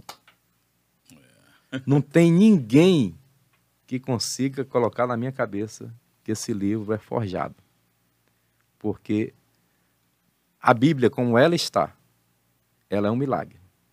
Tentaram, durante a Idade Média, por exemplo, um dos motivos da principal bandeira da reforma ser só a Escritura é que na missa só quem lia era o padre. E ele lia em latim. A Bíblia, então, era só, só quem tinha. Não, não tinha Bíblia em outra língua, só em latim. Se bem que a Bíblia foi escrita em hebraico e aramaico, mas a, a igreja romana santificou o latim. Santificou. É, Caramba. A palavra é essa. E então, se você escrevesse um texto bíblico em outra língua, era uma profanação para eles. Caramba. Entendeu? Então, é, só tinha em latim, o padre ministrava em latim e você tinha o direito só de dizer amém. sem saber o que estava ouvindo. Caramba. Então, um- uma das coisas que a reforma trouxe foi essa sede. Um dos motivos que levaram à reforma foi a, um movimento lá na Itália da Renascença. Por quê? Porque na Renascença o povo tinha sede de conhecer, o jovem estava querendo aprender. Não, mas por que assim? Por que a Bíblia é em latim? O jovem começa a perguntar, né? É. Não, mas por quê? Por quê? Por quê? Né? Igual a gente está fazendo aqui. Isso, indagando. Surgiu o raiz gospel da época perguntando, mas por que em latim? Eu disse, não, mas porque o latim vem lá da igreja de Roma e tal. Não, mas por que a gente não pode ter na nossa língua para a gente entender? E ninguém sabia isso, entender, só tinha que ficar dentro daquela Só- visão no- né, radical. O que é que Lutero fez no período que ele ficou escondido? Porque foi assim, viu, Rodrigo? O, o Lutero, ele só não morreu, onde entra a política de novo, porque já havia vontade política de derrubar o, o papado. Entendi. Caramba. Porque os que vieram antes dele, todos, ó, Já tinha gente. Tá... teve, teve são os do- pré-reformadores. John Hus foi queimado 100 anos antes. Caramba. 100 anos antes. Ele era amigo do governador, o governador ficou olhando na praça e não podia fazer nada. Quando você observa esses movimentos que houveram agora durante essa pandemia, Uhum. você percebe mais ou menos. O cara era governador, o amigo dele estava sendo queimado e ele não podia fazer nada. E na morte ali sendo queimado, ele disse que 100 anos depois viria alguém que ia cumprir aquele desígnio. Foi Lutero que veio 100 anos depois e rompeu. né? Então é A, a Bíblia, então, ela veio numa época do catolicismo? Não, ela veio numa época que não existia denominação como nós conhecemos hoje. Entende? Constantino já tinha, já tinha parado a perseguição. Sim. Aí, É, não, boa pergunta. Deixa eu atualizar a pergunta da Abigail. É. O que que acontece? Ela falou a Bíblia, mas Moisés está escrevendo 1500 anos antes de Cristo, já é Bíblia. ah, entendi. Entendeu? Davi está escrevendo mil anos antes de Cristo e é Já era Bíblia. Paulo está escrevendo da cadeia, mas ele não sabe que vai ser Bíblia. Isaías, quando anuncia o, o Messias, Mas ele não sabe, ele está escrevendo um livro entendi. ele está achando que está né, escrevendo uma carta, mas Deus está inspirando ele. Né? É a teoria da, da inspiração divina. Né? Agora, a pergunta sua é muito importante. Quando é que compilou e que juntou tudo? É onde entra o cano. O cano só vai ser fechado depois do ano 200, mais ou menos. de- Depois de Cristo já. Entendeu? Já incluindo o Antigo Testamento e o Novo Testamento Isso antes de Constantino. antes de Constantino. Entendeu? Mas depois de Cristo. Caramba. Depois de Cristo. Como é que decora isso tudo, Biga? é. é. muita coisa, né? Mas é, é, é, o HD nordestino, ele é um pouquinho maior. Tá? Então ele armazena mais terabytes. Justamente para isso, né? É, para armazenar mais dados. Caramba, pode fazer, Biga. Não, é, é, é, é, Então, no caso, Lutero ele só vai fazer a reforma por conta dos, dos absurdos que, a, que o povo não está vendo. Ele vai querer voltar às escrituras. Entendi. Entendeu? Ele vai romper com a igreja porque, segundo ele, segundo nós aderimos, é, a igreja estava por outros caminhos que não era. Por isso, uma das bandeiras é só a escritura.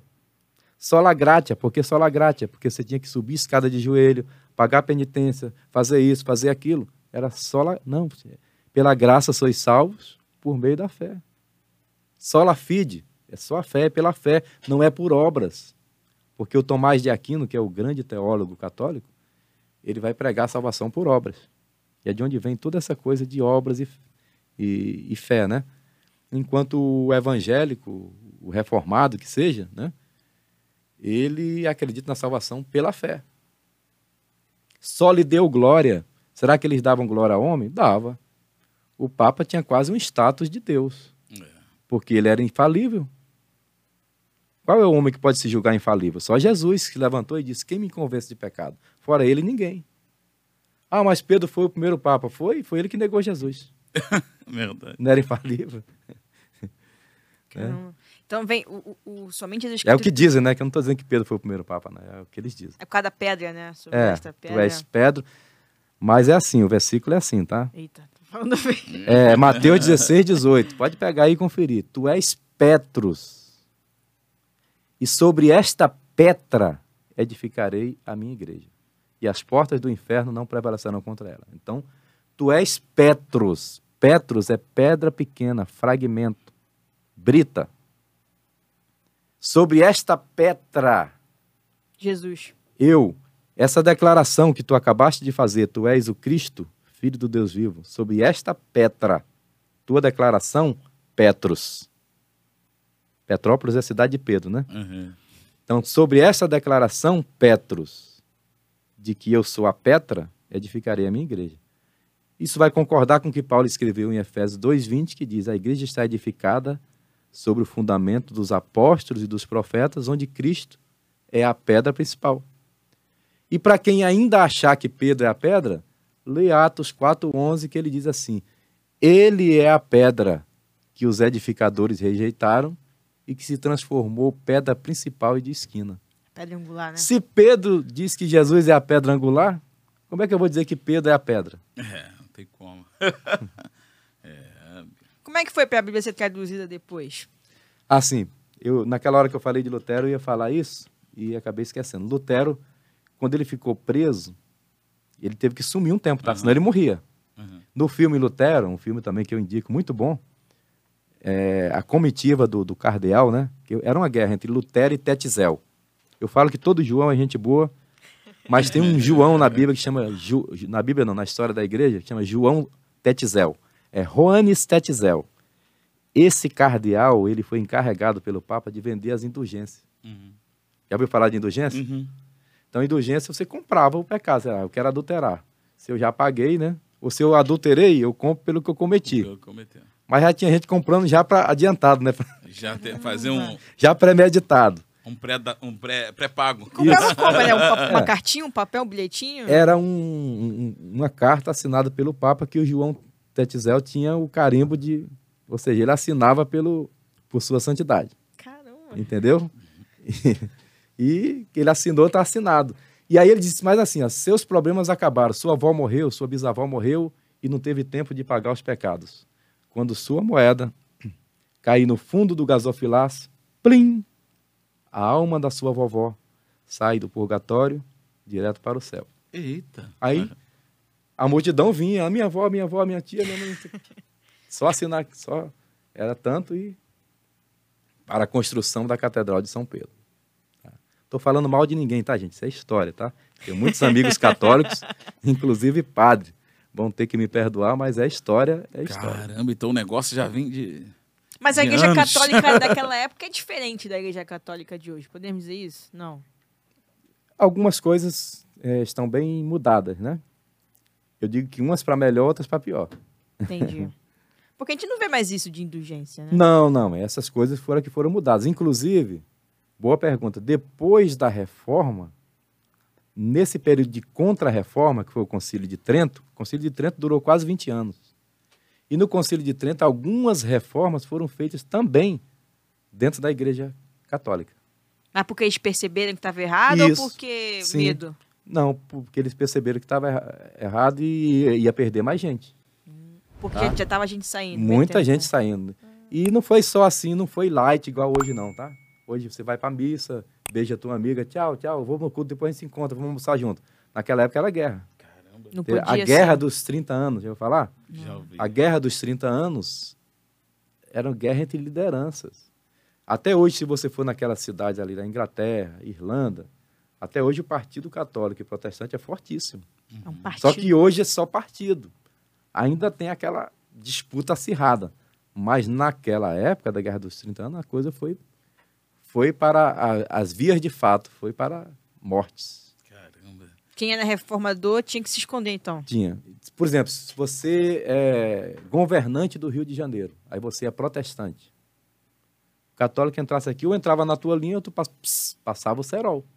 Caramba. O João Calvino, ele não foi só teólogo, ele foi um estadista e ele também matou muita gente. João, o... João Calvino, reformador da França e da Suíça. É porque a gente só conhece mais o Lutero, né? É. é, Calvino Cal- é um grande reformador também. Mas Calvino, ele, no caso, então, ele teve é, aproximação com o Estado também? Foi um... Sim. É por isso que a gente não pode ser tão tolo e dizer assim, ah, a igreja não se mistura com o Estado. A própria, a própria raiz, estamos falando de raiz gospel, né? A própria raiz do protestantismo tem essa mistura com o Estado também. Aliás, acorda, crente, Estado laico é uma herança do protestantismo. Você só é livre para votar e para falar o que você quiser por herança da reforma protestante, tá? Porque na Idade Média você podia opinar o quê? Caramba. Você podia votar em quem? Já estava tudo eleito, filho. Então, Estado laico, você poder professar o, o que bate o tambor lá, o outro da missa, o outro da eh, budista. Gente, nós somos todos amigos. Nós só não somos é, irmãos porque nós não comulgamos da mesma fé. Me desculpe, a palavra irmão é muito forte. Mas amigos nós somos. Né? E nós respeitamos uns aos outros. É o Estado laico, o melhor modelo que existe. Herança de quê? Da reforma. Só que naquele começo ali, o negócio estava muito recente ainda. Então funcionava como um tipo de facção. O governador é protestante, quem fosse católico rodava ou se enquadrava no, no modelo daquele governante. Rolava um, o poder, né? O cara botava Até o poder quem é da dele. reforma também é da casca grossa, Sim, então. era. Caramba. Caramba. É porque a gente conhece... Não era Calvino- só a reforma teológica, tá? Tinha É. também essas disputas políticas. É isso que eu te falo, porque a gente conhece Calvino pela, pelo, Pelos a- a- ensinos, ensinos, predestinação e tal. A gente, eu, Não, ele também era um, foi um dos pilares. um líder, é. Um líder político. E falando sobre, sobre proposta de salvação, como é que ficou a questão bíblica? Porque o objetivo de tudo era, era encontrar a salvação, ser redimido Sim. e tal. O senhor falou que era sempre no sangue e tal. E essas reformas, essas, essas É, brigas, como é que se Era deu? mais fácil pagar, né? Então, um dos cinco solas já prevê isso, que é o solos Christus. Está entre os cinco. Solos Christus. Só Cristo salva. Só Cristo morreu por nós. Mas eles insistem em dizer que, por exemplo, Maria foi assunta ao céu. Como assim? Assunto. Assunta, é Assunta. elevada. Ah, tá. Como Jesus ascendeu ao céu, né? Uhum. Mas onde está isso? É, Não tem na Bíblia. Ele vai dizer, ah, mas está na tradição. Mas não tem na Bíblia. não está escrito lá. Teve um, um diácono muito antigo que perguntou para mim, pastor João Neres, Maria morreu? Eu falei, rapaz, se ela não morreu, tá bem acabadinha, com uns dois mil, uns dois mil e poucos anos. Entendeu? Ah, mas a Bíblia não menciona. Eu falei, bem, a Bíblia não menciona muita coisa. Mas não é que a Bíblia não menciona que não morreu, porque a Bíblia diz que a a morte veio, né, uma só vez, depois veio o juízo. Mas, irmão, é Maria. Querido, ela foi uma mulher igual a todas as outras. Foi separada como uma santa para ter o Senhor Jesus, mas a Bíblia diz, queira o católico ou não, em Mateus, no capítulo 1, o último versículo diz assim: que ela não conheceu José. Conheceu na Bíblia, teve uhum. relações sexuais, tá? Ela não conheceu, José não a conheceu até que ela teve o seu filho primogênito. Depois do primogênito vem o quê? É a questão de matemática, né? Segundênito, terceirênito. Então, ela teve o primeiro. Só o primeiro que foi dentro do mistério. O né? primeiro foi no mistério, foi de Deus.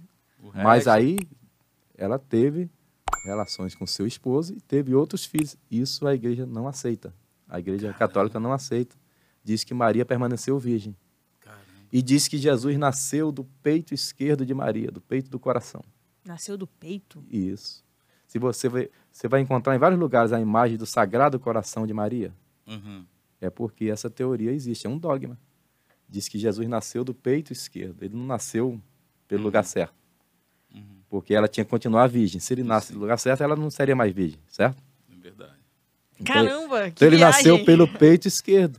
Isso, gente, é mitologia, me desculpe. Caramba. Mas os dogmas foram se misturando de uma forma que tudo que viesse do. Vamos parar de falar mal da vida dos outros e falar de nós evangélicos. Tem certos líderes evangélicos que ditam suas normas e tudo que vem dali você tem que aceitar. Psst, querido, ó, a base, a Bíblia. Vamos, vamos ser bereano. Bereano é aqueles crentes lá que Paulo chegou na cidade de Bereia e tudo que Paulo fala, ele, falava, eles iam lá e conferia. Caramba. Conferia. Dizia, tá batendo, tá batendo. É isso aí mesmo. Então vamos ser bereano. É, mas, é porque ah, o cara é líder, né? né? Mas a Bíblia, a Bíblia é um livro contemporâneo, né? Um livro muito bom de se ler. E aí os caras têm, na verdade, tem explicação para tudo, né? E o cara pode pegar um trechinho sem contexto ali, né? Faz um pretexto, né? Exato. Para arrancar um dinheiro, para poder. É, é por isso. que não mudou muita coisa. Né? é. Mas é por isso que eu digo e eu deixo aqui a mensagem, principalmente para os jovens, né? Procura ler a Bíblia. Olha, Rodrigo, uma das grandes coisas que Deus fez através dessa pandemia foi resgatar a igreja para a Bíblia e para o tempo com Deus. Vou dar exemplo aqui do nosso líder nacional lá, que é o pastor Samuel. Ele liderando a rede Boas Novas, uma igreja com 580 templos em Belém. Manaus tem 1.200 templos só dentro da capital, também faz parte da liderança dele. São José dos Campos, 180 igrejas. De repente você se vê dentro de casa, hashtag fica em casa, e vou fazer o quê? Eita. De chinela para cozinha, parto, e agora vou fazer o quê? Ele teve uma ideia. Vou escrever a Bíblia. Ele começou a escrever. Eu, Paulo, apóstolo de Cristo, tal, tal, tal, tal. Aí gostou. Ele passou para a igreja. A igreja começou a escrever também. Resumindo, nesses 110 anos agora em junho, ele lançou um projeto de escrever a Bíblia toda em menos de cinco minutos. Caramba. Como assim? Você escreve dois versículos. Porque, pensa bem, são 31.173 versículos. Se tiver 15 mil pessoas, cada um vai escrever dois versículos. E tá pronto. Escreveu a Bíblia toda, certo? É. Como o auditório lá cabe 22 mil pessoas, eles escreveram a Bíblia em menos de dois minutos. Caramba. E o presidente estava lá presente e escreveu João 8,32. Conhecereis é. a verdade e a verdade vos libertará. Tem o um nome. E eu agora participei desse momento histórico. Lá em Manaus escrevemos a Bíblia toda. Né? Eu escrevi três versículos de Apocalipse. E quando terminou o culto, já estava lá tudo compilado. Caramba, que legal. Maravilhoso. E tem outro projeto que é você ler a Bíblia toda em um minuto. Você pega um versículo, era um versículo e outro versículo, todo mundo, e ele pela televisão, contagem regressiva, 5, 4, 3, 2, 1. Aí você, porque Deus amou o mundo de tal maneira, aquele que habita no esconderijo do Altíssimo, o Senhor é meu pastor e nada me faltará. Aquela Caramba. confusão, sabe? E pronto a Bíblia toda foi lida e eles entraram para o livro, Guinness Book. Cara, que legal. Existe. Leu a Bíblia toda. É um recorde. Leu a Bíblia toda em, em um minuto. No caso, aquele grupo ali, né? Sim. Caramba. É, Espalhado é... na cidade. Ele tem a TV, a rádio. É. é só dar o start, todo mundo leu junto. Quem estava fisicamente ali, leu mesmo, né? E quem estava de fora também É tipo simultâneo, né? Simultâneo, A exatamente. ideia é Maneiro, top. maneiro. Maneiro. Aí, diante dessa ideia, a gente tá, eh, nossas igrejas adotaram, tá? Escrever a. Bíblia, né? E aí eu tive uma ideia também, que foi fazer essa live que eu estou fazendo, tá entrando no ar daqui a pouco, eu tenho que compartilhar aqui na lista de transmissão, 5 horas vai Sim, entrar ao daqui a vivo. pouquinho. A gente vai falar sobre isso. Eu só tenho um canal, né? Que explica, é, explica a Bíblia. É, com- com- É lendo e explicando a Bíblia. Isso. Não, o canal é Pastor João Neres. Sim. Estou fazendo uma live intitulada Lendo. Lendo e Explicando a Bíblia. Caramba, é bem legal. Isso pô. fala sobre tudo, tudo isso daí, de... É, e nesse canal eu leio o texto e explico, versículo por versículo. Maneiro. Se não tiver nada para explicar, eu só leio. Mas geralmente eu vou parando e explicando as palavras, as medidas. Maneiro. E aí eu tenho que ler, né? Para ir entendendo. É maravilhoso. Pra vocês terem ideia, eu preguei domingo de manhã em é, Partido Alferes e preguei de noite na igreja a mesma mensagem. Eu aprendi lendo e explicando a Bíblia. É, Gênesis 37, 17. Diz que um homem encontrou José perdido no campo. Eu sempre achei que aquele homem era um anjo. E aí eu fui num, num comentário que tem lá de, de rabinos, né? E o rabino diz que era o anjo Gabriel? Para mim está perfeito, porque corroborou com a minha fé. Eu acredito que um homem não vai aparecer para você no meio do deserto com uma camisa es- escrita assim: posso ajudar? Um homem comum, não vai. Aquela inscrição, né? Posso ajudar? Não tem. Ele não está no shopping, ele estava perdido, no meio do nada. Apareceu um homem. E aquele homem diz assim, Rodrigo: Você está procurando o que, jovem? Ah, meus irmãos, vocês viram? Você ouviu ele? O homem diz: Eles foram a Dotã.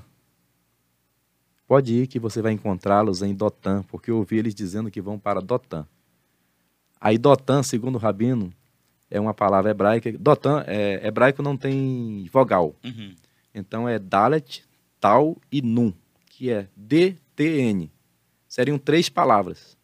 Uma palavra significa compasso, outra significa régua e outra significa esquadro. Então eu falei, epa, tem um mistério aí. Eita. Régua, compasso, esquadro. Deus está desenhando um novo projeto para José e o anjo está dizendo para ele, ei jovem, a partir de hoje, um projeto novo começa na tua vida. Eita. Dotan. E dali de Dotan ele vai ser vendido. Né? Eu preguei domingo, nem todo irmão é realmente teu irmão, nem todo irmão quer teu bem. Nem todo estranho quer o teu mal, tem gente estranha que trata ele bem. É. E aí eu fui montando uma mensagem em cima disso, ou seja, uma palavra, Dotan, que você passa batido, nessa palavra tem vários ensinos bíblicos. Precisamos voltar à leitura da Bíblia. Verdade. Verdade. E o que é que tem impedido? Excesso de redes sociais, excesso de atividades. No caso do, do nosso pastor lá, excesso de atividades eclesiásticas. A própria igreja atrapalha a nossa É. comunhão com Deus. Verdade. É um monte de congresso, um monte de coisa que você não tem tempo de ler. Então eu tô, eu tô feliz da vida que todo dia eu estou lendo e explicando um capítulo. Em três anos e meio, quem está acompanhando vai ter lido a Bíblia toda comigo, Cara, que legal. ao vivo. Que legal. Não só lido também, né? Entendido, né? Entendido, Isso, é. Exatamente. Tem irmã que chegou depois, falou, pastor, eu cheguei depois, eu estou assistindo o senhor três capítulos por dia para eu te acompanhar. Caramba, que legal. Aí ela já chegou. Não, e essas lives ficam lá, pastor? No- Está gravado no YouTube. fica Ah, então gravado. é legal, porque quem não, quem não pega ali ao vivo na Vai hora, depois, pois tá lá. pode ir lá e conferir. Não tem desculpa, né? E por Valeu. segurança, eu estou baixando, né? Todas elas. Tá no meu HD, tá na nuvem, guardada, porque futuramente, se sumir do YouTube, se, É se o mundo mudar, eu tenho elas guardadas para lançar de novo em qualquer plataforma, porventura Mas no, do YouTube vai acabar, não. O YouTube tá com um provedor nos cinco continentes. É vai ter que explodir os cinco. Pois é. Tá bom. Não Glória a tem Deus. desculpa para poder não ler a Bíblia, para não aprender a Bíblia, amigo. Agora até, pô, essa eu, não- eu vou acompanhar lá, hein? Isso. Precisando acompanhar mesmo. Vai começar daqui a pouco, 5 da tarde, né? Cinco horas. Hoje é o capítulo 33. É o, dia, é o capítulo que Deus escondeu Moisés na fenda da rocha. Caramba. O pessoal, hoje em dia, também, a gente, a gente aqui no, no Raiz, no, no Raiz, a gente sempre está aqui buscando falar sobre a Bíblia, conhecer a parte teórica, a parte teológica, essa coisa toda, mas é muito difícil mesmo. O pessoal tem uma preguiça de ler a Bíblia. Tem. Começa também até às vezes pela gente, né? Que dá aquele sono quando tu começa a ler muito. Por que, pastor, que dá tanto sono para ler a Bíblia, hein? Porque é algo espiritual. Observe que quando os discípulos estavam com Jesus no Getsemane, o que é que estava acontecendo ali? Gente, a história da humanidade ia mudar ali. Estava chegando Judas com o exército para prender Jesus, os guardas. Jesus disse, no momento de agonia, de aflição, o último momento dele, disse: Fiquem aqui e orem comigo. Quando Jesus voltava, ele estava dormindo. É Aí Jesus ia lá de novo, suou, o suor virou sangue de tanta aflição que ele estava. Aí ele voltava, os três amigos dormindo. E, e não era os doze, não, era Pedro, Tiago e João, os mais íntimos. Eles não aguentaram porque havia ali um, um poder das trevas. Então, quando nós vamos ler a Bíblia, nós devemos orar antes, pedir a Deus repreender. repreender todo o mal, todo o cansaço. E assim, eu tenho descoberto, lendo e explicando, que eu mesmo aprendo mais que os outros, entendeu? É, na verdade, o melhor quem é mais beneficiado com essa live sou eu. Porque quando eu estou lendo, eu estou aprendendo. Hoje mesmo minha irmã mandou uma pergunta para mim que eu, eu tive que pesquisar. Ela perguntou quem era o outro discípulo de João, que no capítulo 1 de João diz que dois discípulos de João Batista foram atrás de Jesus e perguntaram, mestre, onde você mora? Aí Jesus disse, vem comigo. Que inveja dá desses dois. Eita. Vem comigo. E era quatro horas da tarde. Ficou com Jesus até o final da tarde. Olha que benção. Aí ela perguntou: o texto lá diz que um era André, mas não diz o nome do outro. E aí? Aí ela me botou na prova. Eu fui pesquisar, segundo as minhas pesquisas, muitos cálculos, era João, é, o discípulo amado, né? Segundo os pesquisadores. Mas são coisas assim que estão ali embutidas que você vai vendo, não percebe. Imagina. Tem que ler devagar. tem, que, tem que ler e entender que é o é, que é o. Isso que é, isso que é importante. A gente estava falando aqui antes de começar a live sobre um assunto que eu, a gente não, não, É até bom de colocar aqui na live sobre os filhos de Deus. Ih, rapaz. E os filhos dos homens. Isso dá problema. Vai, é. vai cair agora a live. Vai Cuidado. cair a live, vai não, vai não, cai não, cai não. Né? O YouTube, o YouTube vai dar essa força. Aleluia. Segura aí. explica, Segura aí. Explica isso, pastor. É, esse é um dos textos da Bíblia mais polêmicos, né? Tem textos na Bíblia que são muito polêmicos. E quando a gente dá aula no seminário, eu falo, pessoal, gente, eu não estou aqui para dizer para você, esse aqui é o certo. Eu, como professor de história, de história da igreja e de outras áreas de teologia, eu tenho que apresentar quais as teorias que existem. Existe essa teoria, essa e essa e essa. Ah, pastor, mas qual é o certo? Querido, se tivesse um certo, não tinha tanta teoria. É verdade. Não é a teoria, né? Então, o que é que diz lá em Gênesis capítulo 6? E e viram os filhos de Deus que as filhas dos homens eram formosas e tomaram para si mulheres, todas que quiseram. E mais à frente diz que dessa união nasceram gigantes, nefilins, é, anaquins em, outras, em outros locais, os gigantes da terra. E Deus, por causa daquilo ali, Deus resolveu destruir a terra. Então existe a, a teoria mais comum, principalmente os assembleanos, eles dizem que os filhos de Deus é a geração de Sete, que era uma geração justa, e as filhas dos homens eram as filhas de Caim, que a geração que pecou. Né? Outra pergunta que vão perguntar é quem é a mulher de Caim? É. Diz que Caim saiu da sua terra e conheceu sua esposa. Não é conheceu, oi, tudo bem, Biga? Como você mora por aqui? Não. Conheceu, é, teve relações com ela. Então ele já saiu de onde ele foi, ele já levou a menina. Já estava errado. É, e lá ele consumou o casamento e etc. Né? Mas bem, então a primeira teoria é essa: filho de Sete, filho de Caim, duas gerações. Eu, particularmente, não sou favorável a essa teoria. Por quê? Porque a Bíblia diz que todos pecaram. Se todos pecaram, não tem uma geração mais justa que a outra. Verdade. Todos pecaram e Deus resolveu destruir a terra. Segunda teoria, é que os gigantes ali não seriam gigantes só em estatura, mas seriam homens poderosos que começaram a, a trazer meninas quanto eles quiserem fazer um harém. E Eita. Deus teria reprovado isso. Ok. Também não, não se enquadra muito porque os, os filhos que ele gerou, esses, esses filhos de Deus, os filhos que ele geraram eram gigantes. A questão está aí, né? Ah, sim, sim, sim. Então, Aí tem uma outra teoria, que seriam os anjos. Essa é forte. Eu estou entre uma e a última que eu vou falar. Por que os anjos? Quem não aceita essa teoria vai dizer, mas Jesus disse que os anjos não se casam e dão em casamento. Pois é. Justamente por isso, eles teriam feito algo que não era para fazer. A questão é que Judas, Judas não tem capítulos, é, não lembro qual é o versículo, se é o 6, diz assim: que Deus reservou certos anjos em cadeias eternas até o dia do juízo. Aí o texto prossegue lá em Judas e diz assim: diz que esses anjos são qual Sodoma e Gomorra, que foram após outra carne. Bem, o que é outra carne em Sodoma e Gomorra? É o homossexualismo. Outra carne em Sodoma e Gomorra, né? Está falando de uma corrupção que houve ali e Deus resolveu destruir. Né? De onde vem a palavra sodomia. Então, se Deus compara esses anjos foram após outra carne, quem defende essa teoria entende que são aqueles anjos lá de, de Gênesis capítulo 6 que teriam caído com as filhas dos homens, que seriam né, a, as mulheres.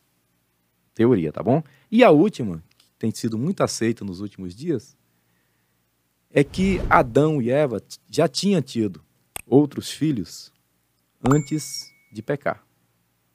Né? E então agora esses que já tinham se corrompido se misturaram com é, os filhos de Deus, perdão, que, que não tinham se corrompido, se misturaram com as filhas dos homens que já tinham pecado. Por quê? Essa teoria é baseada no seguinte: é, quando Deus deu a punição de Eva, disse: Você vai ter filhos com dor. Ele dá uma deixa de que ela tinha filho, filho antes. Se ela não tinha filho antes, por que, que Deus disse que ela passaria a ter filho com dor? Entendeu? Então, são teorias baseadas mas faz sentido, no próprio né? texto. Cada uma delas tem o seu sentido. Caramba. Né? Umas são mais fáceis de aceitar. Essa mesmo de ter tido outros filhos, é possível? É possível. Eu faço uma pergunta para qualquer um do, do, dos internautas. Quanto tempo Adão ficou sem pecar no paraíso? Eva, bonitona, peladona, para lá e para cá. Pensa aí.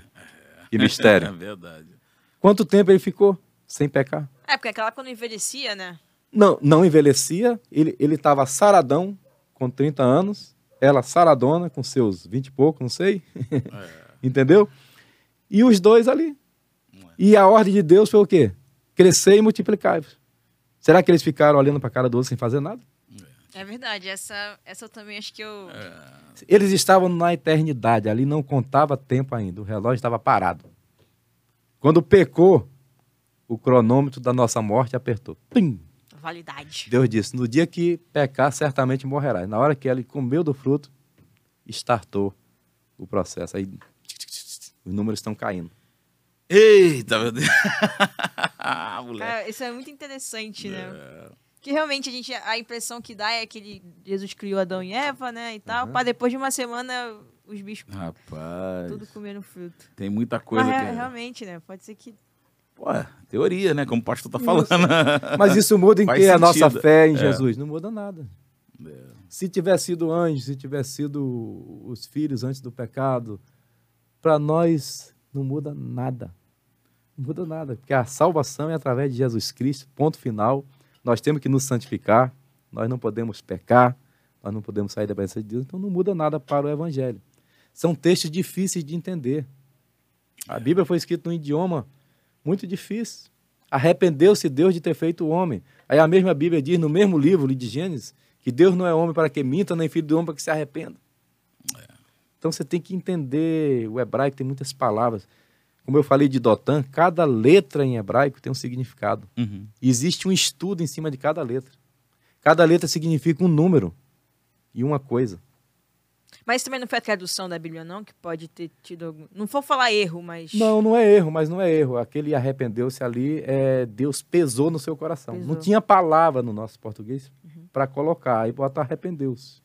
Mas não é um arrependeu do homem. É um arrependeu no sentido de ficou triste. Uhum. Por ter feito um homem à sua imagem e semelhança e ele ter se corrompido tão fácil. É. É uma parte que o pessoal usa muito quando vai falar sobre Calvino, arminiano, Erro. predestinação, Sim. que, né, que sobre escolha de vida, né, que tá tudo predestinado, mas aí Deus fala, não, hoje coloco sobre ti, né, escolhe tu. A vida e a morte. Deus amou o mundo de tal maneira que deu seu Filho unigênito para que todo aquele que nele crê não pereça. Então, ele deu a liberdade para crer. Quem crê nele não é condenado. Mas quem não crê já está condenado. João 3,18. Então, assim, me desculpe, meu irmão Calvino era um João também, mas essa parte aí você não me convence, não. o senhor não é calvinista, então? Não. Você é Acho... arminiano? Arminiano, sim, pela teori... teoricamente falando, mas é uma das coisas que eu contesto. Até outro dia eu estava no grupo com o pai da Abigail, que é o Jess, e alguém veio com essa de arminiano, aí o Jess falou que não era arminiano nem, nem, nem, Calvino. nem calvinista, e saiu do grupo, o pessoal ficou pirado lá. E eu fiquei defendendo, sendo advogado do. Não, calma, ele é gente boa, mas. Mas o que, que acontece? Ele está certo, eu também sou assim. Eu não dependo de Calvino para interpretar a Bíblia. Eu leio a Bíblia que Paulo escreveu. Por que eu tenho que depender da teoria de Calvino? Eu tenho que ser bíblico. É eu não tenho que, que ser calvinista nem é. arminiano. Eu tenho que ser paulino. PT. Paulo é o apóstolo. Quem é Calvino? Quem é Armínio? São intérpretes. Paulo escreveu. Eu, se eu posso ler Paulo direto, porque eu tenho que depender dos dois. Eu leio Paulo, vejo o que Calvino falou, vejo o que Armínio falou e tiro minha conclusão. Meu nome é João Deres. Parece que dividiu, Vou escrever uma né? epístola, tá? Sobre... É, não, quarta epístola de João. De João? Eita. Vai falar sobre Calvino e... Não, não. Condená-lo. Isso. Galera, você que está aí não se inscrevendo no canal, pode aproveitar e se inscrever. Daqui a pouquinho a gente vai, vai liberar o pastor, que o pastor também tem um compromisso dele daqui a pouquinho. Mas antes, a gente vai fazer mais perguntas ainda. O pessoal quiser fazer pergunta também no chat, pode chegar aí. Tem uma galera participando com a gente. Mandar um abraço aqui para Bia, para Vera. Manda aí, Biga, mais para quem que tá aí com a gente aí. Tem a Sônia Rangel, Manuela Maria, Ih, Bia Sônia. Gomes. Ó, Sônia foi aniversário dela. Deixa eu mandar um alô pra Sônia. Parabéns. Sônia Rangel, Deus te abençoe, minha irmã. Aí, que bem. Bisavó mas tá solteira aí. Pode fazer propaganda não, né? Ah. tá com a gente também o Marcílio Machado da Silva. Ah, o Jesse Eliseu tá aqui. Ô, pastor Jesse, tá sempre aí. Agora eu fiquei Raquel, com medo. Isabel Martins, Vera Lúcia, Hernani Freitas Pena, uma galera que acompanha. É, Hernani acompanha a minha live todo dia. Ele tem é. um canal, inclusive, Hernani tem uma live legal, hoje às 21 legal. horas no no Instagram. Muito boa também, sobre família. Legal, manda aqui, Hernani, pra gente aqui o, o arroba ali, que a gente fala aqui também, não tem problema não. Com Isso. certeza vai ser legal divulgar.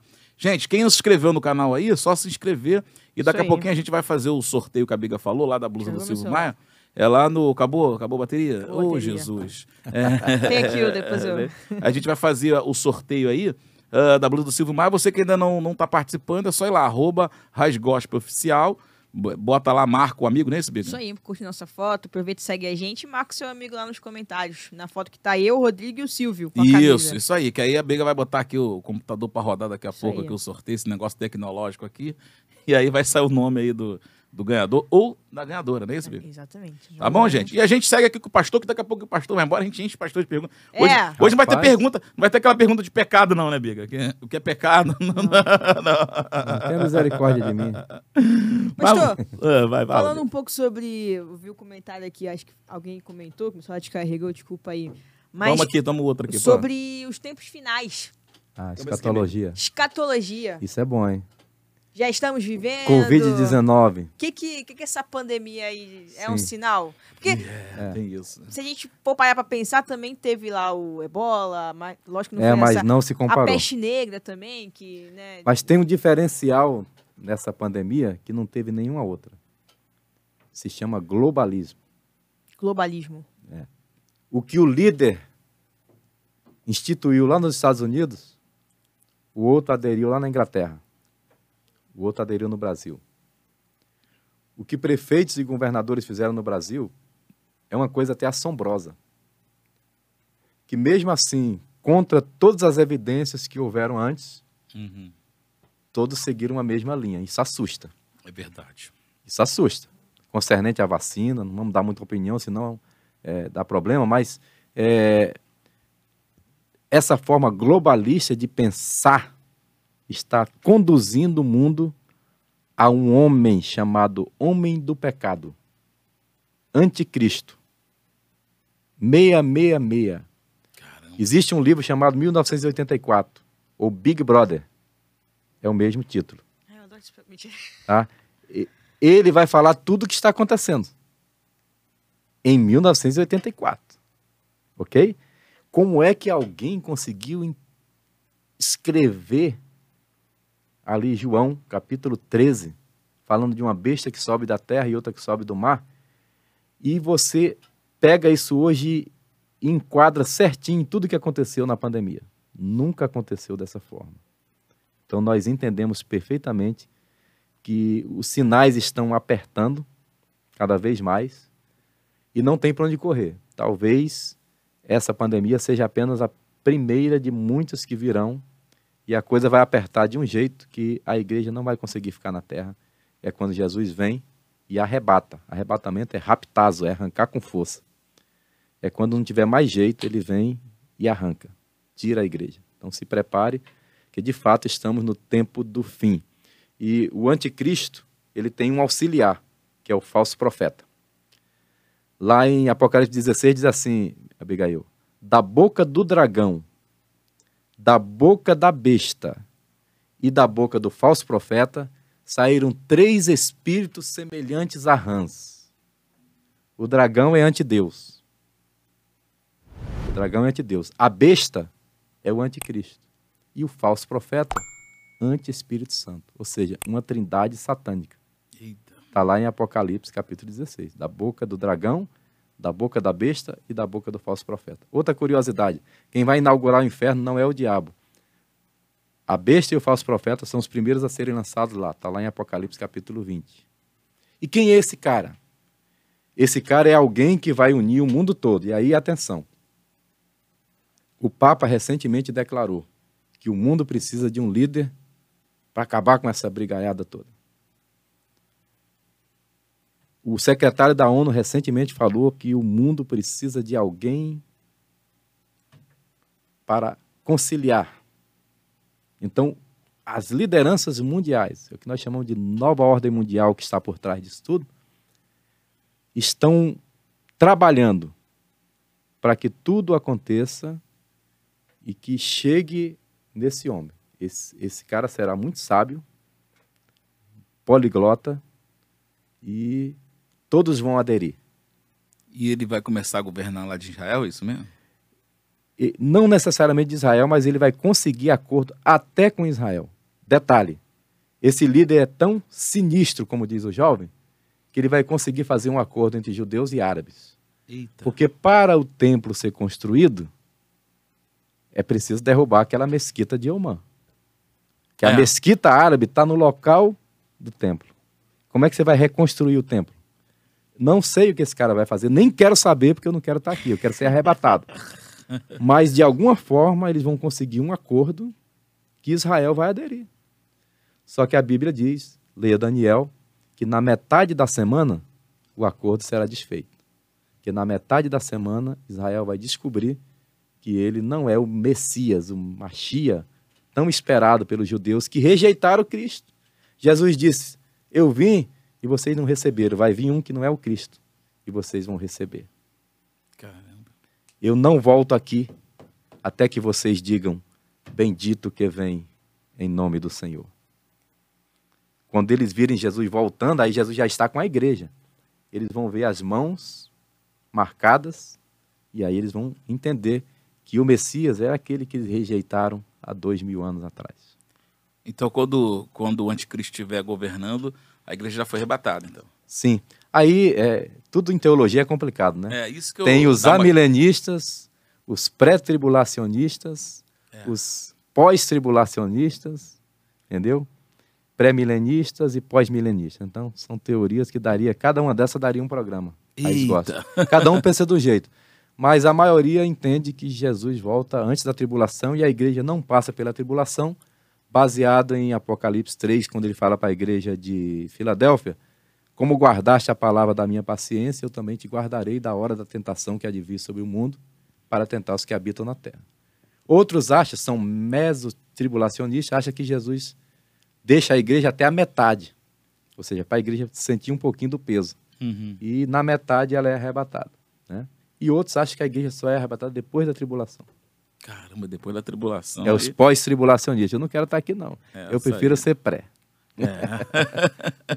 Caramba. Caramba. Eu quero ir antes, porque a coisa vai ser tão sinistra que vão procurar a morte e não vão achar. Mas, mas por que, que vão gostar tanto do anticristo?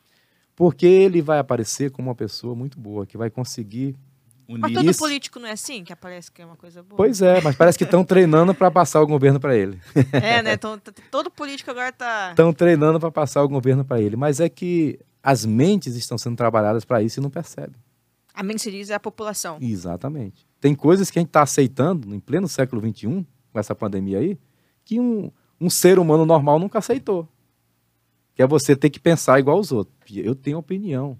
E eu tenho o direito de expor minha opinião. A gente tem gente até preso porque expôs sua opinião. É. Onde nós estamos? Na China ou no Brasil?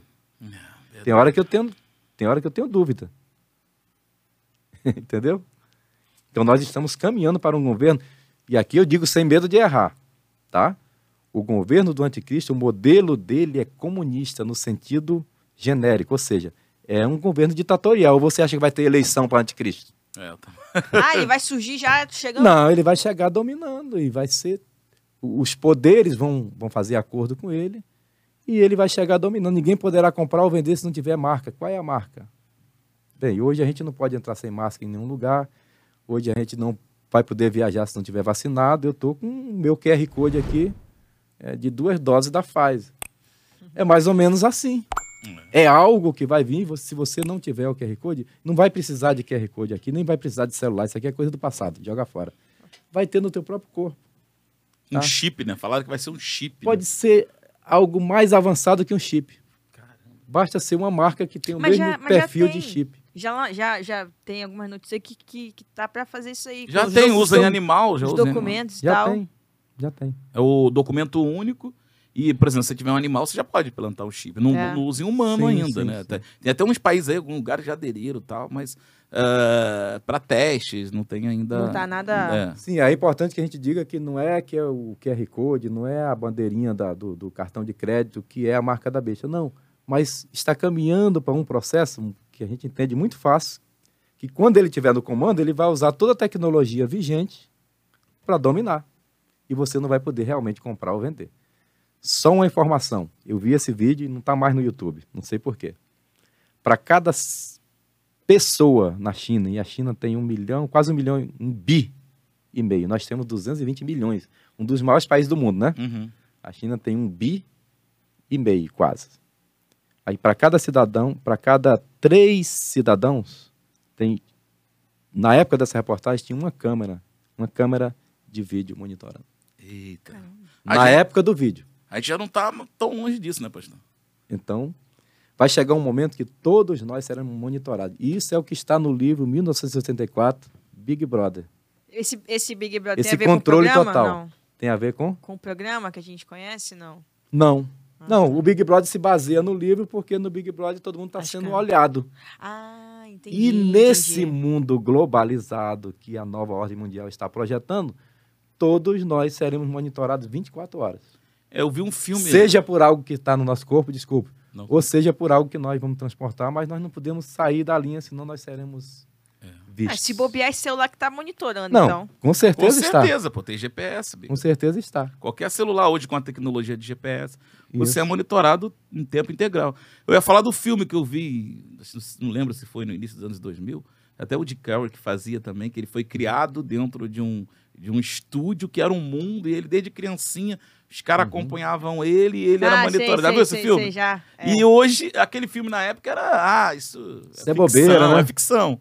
Hoje em dia, cara, não tá nada longe E, disso. e, e os Illuminati, já, já, ouviu- já, já ouviu Já, falar? já. Olha, tem muitas coisas que são, né, para vender CD na época, né, que hoje não tem mais CD, Ah, boa. para ganhar likes. Nossa, tinha uma coletânea lá em casa. Olha, eu, eu- acho incrível, porque eu estou fazendo uma live lendo e explicando a Bíblia, tá uma luta para chegar nos mil inscritos, tá 931. Vê se dá essa Vamos força aí chegar, hoje. gente. Ah, vamos Vamos embora, chegar. vamos lá. Mas aí, naquele, quando os aviões derrubaram as torres gêmeas, um cara apareceu dizendo que era Daniel 7, que Daniel 7 tem um bode e um carneiro. Que? Uhum. Daniel 7? Daniel capítulo 7. Ah, e tá. esse bode, ele, ele vai sem os pés no chão e tal. E Eu sei que o camarada arrumou uma, Um esquema. uma invencionice ali e disse que era Daniel 7. Aí você ia olhar o canal do cara, não sei quantos milhões já de visualizações. Ah, a gente passa por isso. gente Falando- passa. Então o povo, me desculpe, mas o povo gosta de, de, de ouvir mentira. Ou de ouvir coisa boba, né? Verdade, Não o povo, às vezes, não são todos, óbvio, que tem muita gente que gosta de conteúdo bom, a gente vê aqui no Raiz também. Mas a grande maioria gosta de ouvir coisas que agradem o ouvido, né, Biga? É, E- parece que é. a Abigail fica chateada, Abigail, com, com, com, com aquela coisa de falar o que gosta de ouvir, né? E a gente aqui tenta falar o que a gente tem que falar e aí enfrenta esse- essa dificuldade. Fica tranquilo, pastor, que não, não é exclusividade do senhor, não. Então, uma coisa que eu vou falar, até lembrando do, do pai da Abigail, que é meu amigo, o pastor Jesse, já teve aqui, né? É um mestre. Sim, sim, pastor. Jess, é um tá mestre. E a Bíblia diz em Daniel 12 que no tempo do fim, Daniel era um sábio, né? Sim. mestre. E Deus disse: Daniel, fica tranquilo, descansa, ou seja, você vai dormir, você vai morrer. Mas é, tu estarás no teu descanso, mas os sábios, no tempo do fim, eles refugirão como as estrelas do firmamento. Falei isso ontem com um amigo. O que é que está acontecendo no mundo? Os rabinos judeus, os mestres da igreja, estão se destacando nesse momento. Este é o momento dos mestres, dos sábios, daqueles que têm bagagem, conteúdo. E a pandemia decretou, com autorização de Deus, a falência dos faladores, dos animadores de palco, daqueles que pegam a mensagem dos outros pronto e saía por aí repetindo, sem conteúdo e sem autorização para tal. Essa geração está acabando. Deus, nesse tempo do fim, está destacando os sábios. Quem são os sábios? Os que entendem o que está acontecendo nesse tempo do fim. Verdade. Muitos vão depender de informações que está na Bíblia. Por isso, o jovem que conhece a Bíblia, ele é sábio. Porque ele, ele vai falar de coisas que o deputado, o senador que está lá, o filósofo, o professor dele da faculdade não sabe. E ele vai entender, porque ele está escrito na palavra. Há muitos anos. Caramba, já sa- tá tudo já predestinado, então? Aqui eu tô É. brincando. É, não predestinado de Calvino, está tudo é, é no plano de Deus para acontecer. Só que o dia e hora do arrebatamento ninguém sabe, Jesus disse, né? Nem os anjos do céu, mas unicamente o Pai. É claro que Jesus hoje sabe que quando ele disse, ele estava em carne, né? Então, naquele momento, ele disse: nem o filho, mas unicamente o Pai, ou seja, nem ele como homem. Mas, pastor, qual, quais são os sinais hoje, claros, da evidência aí da volta de Jesus? Porque eh, desde quando eu era criança, né, já estou com 41, a gente sempre ouve, tá perto, tá perto. Mas a gente tá vê. voltando. É, tá voltando, Jesus está voltando. Mas Tô hoje. 41 com essa cara de 22, né? Boa, pastor, muito obrigado pela força. 22 vezes 3. Isso aí, por aí. Mas e aí, pastor, tá, pré- tá próximo, né? Não, Quais são os bem. sinais hoje mais evidentes assim da volta de Jesus? Sim. É, Jesus disse: por se multiplicar a iniquidade, o amor de muitos esfriará. Olha, eu nasci em 65. Entrei na Marinha nos anos 80, né, 85. E a gente já via muita coisa é, absurda. Mas eu nunca vi uma humanidade tão insensível, tão cruel igual essa. Hoje o cara tá morrendo e o outro tá fazendo uma selfie. Sem perder o enquadramento. Isso. Sem sentimento nenhum. É uma, uma- é uma geração triste essa que nós vivemos. Sem sentimento nenhum. A Verdade. prova, a prova, eu vou dizer para vocês, teve uma cantora que morreu logo no início da pandemia e os comentários daquela cantora para aquela cantora eram os mais terríveis possível. Olha aí, né? Crente morreu e é isso, não sei o quê. Olha, xingando, falando palavrão. Gente, a pessoa morreu. Pelo amor de Deus. Que sentimento maldito é esse que a pessoa tem que dar uma palavra absurda em, cima de, um, de, de uma morte, de um enterro. Quer dizer, nem enterro mais é respeitado. Nada. A bandeira não é respeitada. Então, esses valores eles foram sendo trabalhados aos poucos. Então, o sinal, eh, eles vêm aumentando. Ah, tinha terremoto? Tinha. Mas a quantidade de terremotos é mais a cada ano. Verdade, A iniquidade está aumentando a cada ano. Está piorando as coisas. Então são sinais. E, e a cantora que morreu agora também, negócio do acidente lá do, do avião, o pessoal querendo assaltar o negócio lá. Meu Deus.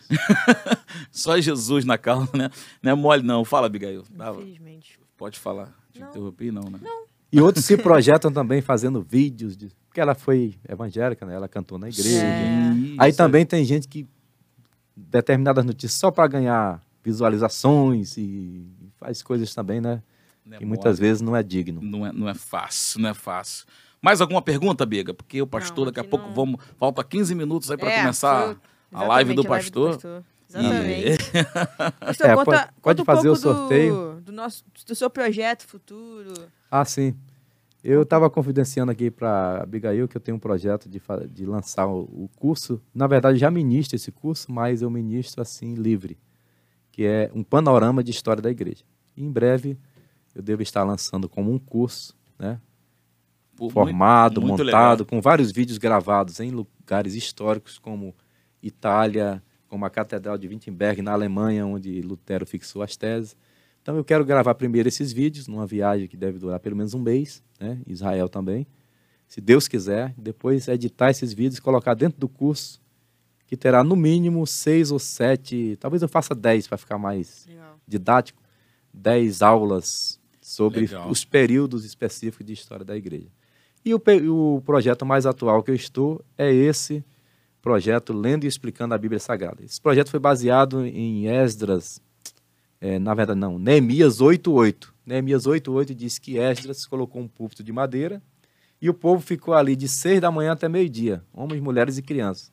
E diz assim, que Esdras, lendo dava a entender o sentido. Ou seja, ele lia e explicava. Aí me deu um start, lendo e explicando a Bíblia. Pô, legal. Por que Esdras lia e explicava? Porque o povo estava vindo do cativeiro. E no cativeiro eles perderam a, a, a língua hebraica. Eles falavam aramaico. Então Esdras é considerado pelos teólogos o segundo Moisés.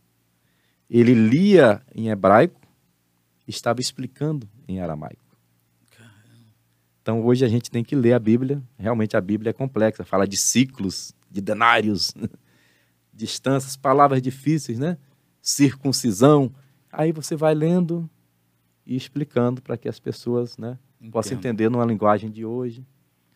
E isso é muito bom. Fazendo em miúdos. Isso. Que bacana.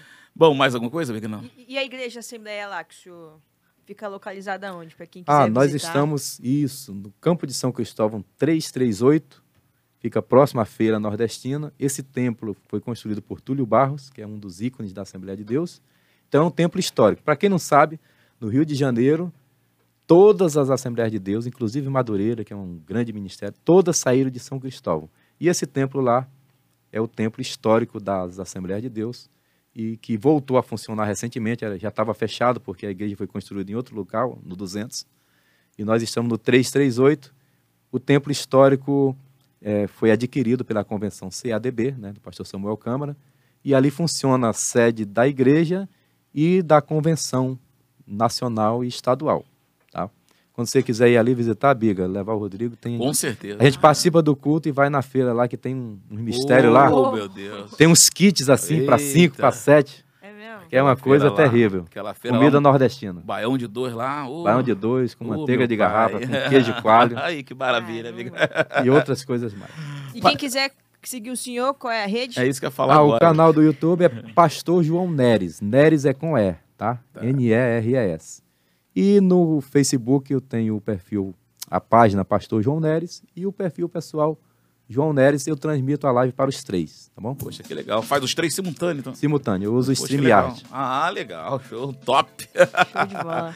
Bom, gente, aqui com o Pastor Neres, a gente agradece muito, muito mesmo Amém. a, a presença do senhor. Espero que o senhor volte mais vezes, que a história da- das igrejas é muito grande. Tem que contar mais, né, Isso. Biga? Não, é, parece que Tem que passou poupar. rápido. Passou né? muito rápido, tem muita Muito curiosidade. E a gente sabe que o senhor tem compromisso agora, mas a gente agradece, tá, pastor? Obrigado aí Amém, pelo obrigado. carinho, a disponibilidade, o exemplo de chegar no horário. No Aprendeu. Abigail? Aprendeu, Abigail? Antes da hora é hora, em cima da hora é atrasado. Isso aí. Frase. Galera, você que participou com a gente lá no, no Instagram, a Abigail vai fazer aqui o sorteio agora. Vamos fazer, Biga, o sorteio logo pro pessoal que. Vamos fazer. Como é que é o esquema aqui, Biga? Vem, levanta aí, né? Bota aqui o. o- bota aí o. Bota no, no computador aí que a gente joga ali na tela. Pessoal que participou com a gente aí do, da camisa do Silvio Maia, a gente vai. Biga vai sortear ali. Bota pra outra tela ali, Biga. Pode pôr. Né? A gente já pô, joga aqui, não tem problema nenhum. Vamos. Ó. Isso, vai. Joga pra lá. Isso, pra poder. Eu encho a tela ali, pessoal de casa. Vamos encher a tela logo. Pronto. Bota aí pra sortear. Vamos. Atenção aí, você que participou com a gente lá do, do, do, do da foto lá do, do Instagram, comentou. Uh, o programinha que a Biga botou aí vai sortear direto, né? É aqui, né? Carregar comentários, é isso? Tá carregando? Tá carregando o pessoal que, que comentou com a gente. Daqui a pouco vai sair aí o nome do, do, do ganhador ou da ganhadora. É isso, Biga? Tá indo? Carregar comentário. Tu clicou aqui? Já? Bom. Tem que orar. Sorteio de crente tem que orar. Quantidade de comentários tá lá. Ah, barará. 80, quantidade de curtida. Tá, ah, tá, tá ali a quantidade de comentários. Tem que carregar o conteúdo da página serão concluídos resultados. É, foi feito o teste aí funcionou, né? Vamos, vamos, fun vamos, vamos, fecha de, fecha de novo e abre de novo, não tem problema nenhum. Vamos lá. A gente tem tempo aí? Vou botar aqui na câmera 1. Vai carregar de novo os comentários, é isso, Bia? Deve, ah, sim, deve ter entrado mais comentário, então é isso. Então vai ter que carregar para atualizar, é isso. Então vamos atualizar, sem problema. Vamos fazer ao vivo. Hã? É assim, não, o pessoal tá ligado. A gente vai botar o, o, o folderzinho do, do Silvio uh, anunciando o evento lá. É dia, dia 18, é isso que ele falou? Dia 18, dia 18. De 8 até as 6 é um, é um lance assim que a gente vai com certeza colocar. Vai, vai carregar aí? Vamos, joga para lá de novo para a tela. Vamos lá, porque teve mais comentário, aí o, o programa começou a. Deixa eu jogar na tela lá para o pessoal ver de casa. Pronto. Uh, entrou mais comentário? Realizar o sorteio. Isso, obrigado. Saiu Rai Luiz. Beleza. Aí, ó, foi ao vivo sem jabá. Olha quem ganhou, Raíssa. Raíssa? Foi a Raíssa, né? Rai.luz. Rai.luz. Show de bola. Tá aí. Sem jabá, né? Sem jabá. Foi na boa. Foi na boa, vocês viram. Eu sou testemunha. Pastor aqui, tá aqui, ó. Temos um pastor aqui pra, pra auditar o sorteio. É. Não teve jabá. É no software, né, Abigail? Foi no software. Então, Abigail, mais alguma coisa? Não. Então, como é que faz aí? Explica aí. Gente, é o seguinte. Você, Raíssa Luiz... Ganhadora. Explica que ela é de longe. Dia 18, você vai lá pegar essa camisa lá na, na empresa do. A gente vai entrar em contato. Vamos entrar em contato. Vai fazer o contato poder... com. É. Gente, aproveitando para falar também de quinta-feira que vem, vai estar tá aqui o professor Wendel Mauro, Wendel Pantoja, né? Ele vai estar tá falando um pouco sobre. É, ele trabalha no INCA, né? Que é o é um hospital, local. O Hospital de Câncer, né? Isso. Né? E vai falar um pouco sobre o, o Novembro Azul. Pô, legal. Novembro Top. Azul, como é feito, procedimentos, mitos, verdade. E também falar, falar um pouco sobre. É, sobre. A, tem umas drogas que estão surgindo agora, que ele vai falar, vai comentar um pouco sobre isso, inclusive à luz da Bíblia. Poxa, que legal. Vai falar sobre vinho, Bacana. por que, que Jesus multiplicou o vinho. Legal, top. Eu fiquei, eu fiquei curioso, falei, ah, por que ele na live. Só na live. Na live. e, que, e que maconha tem na, tem na Bíblia. Tem também maconha na Bíblia? meu Deus do céu. Cannabis. Ô, oh, meu pai, então vamos. Exatamente. Vai ser quinta-feira às 15 quinta horas. Quinta-feira às 13 horas. Às 15 horas ao 15 vivo. horas. 15 Chama horas. só pra parte do vinho, tá? Pode deixar. Gente, obrigado por tudo aí. Valeu. A, a, foi a Raíssa, né, que ganhou aí. Raíssa, o, parabéns, o Raíssa. Parabéns. E aí a Biga vai combinar direitinho pra pegar lá no, no, no Silvio, tá, gente? Obrigado pelo carinho por acompanhar a gente. A gente segue aqui a próxima quinta-feira, quinta às 15 horas. E muito obrigado pela paciência e pela audiência. Vamos juntos. Ficar com Deus. Até a próxima.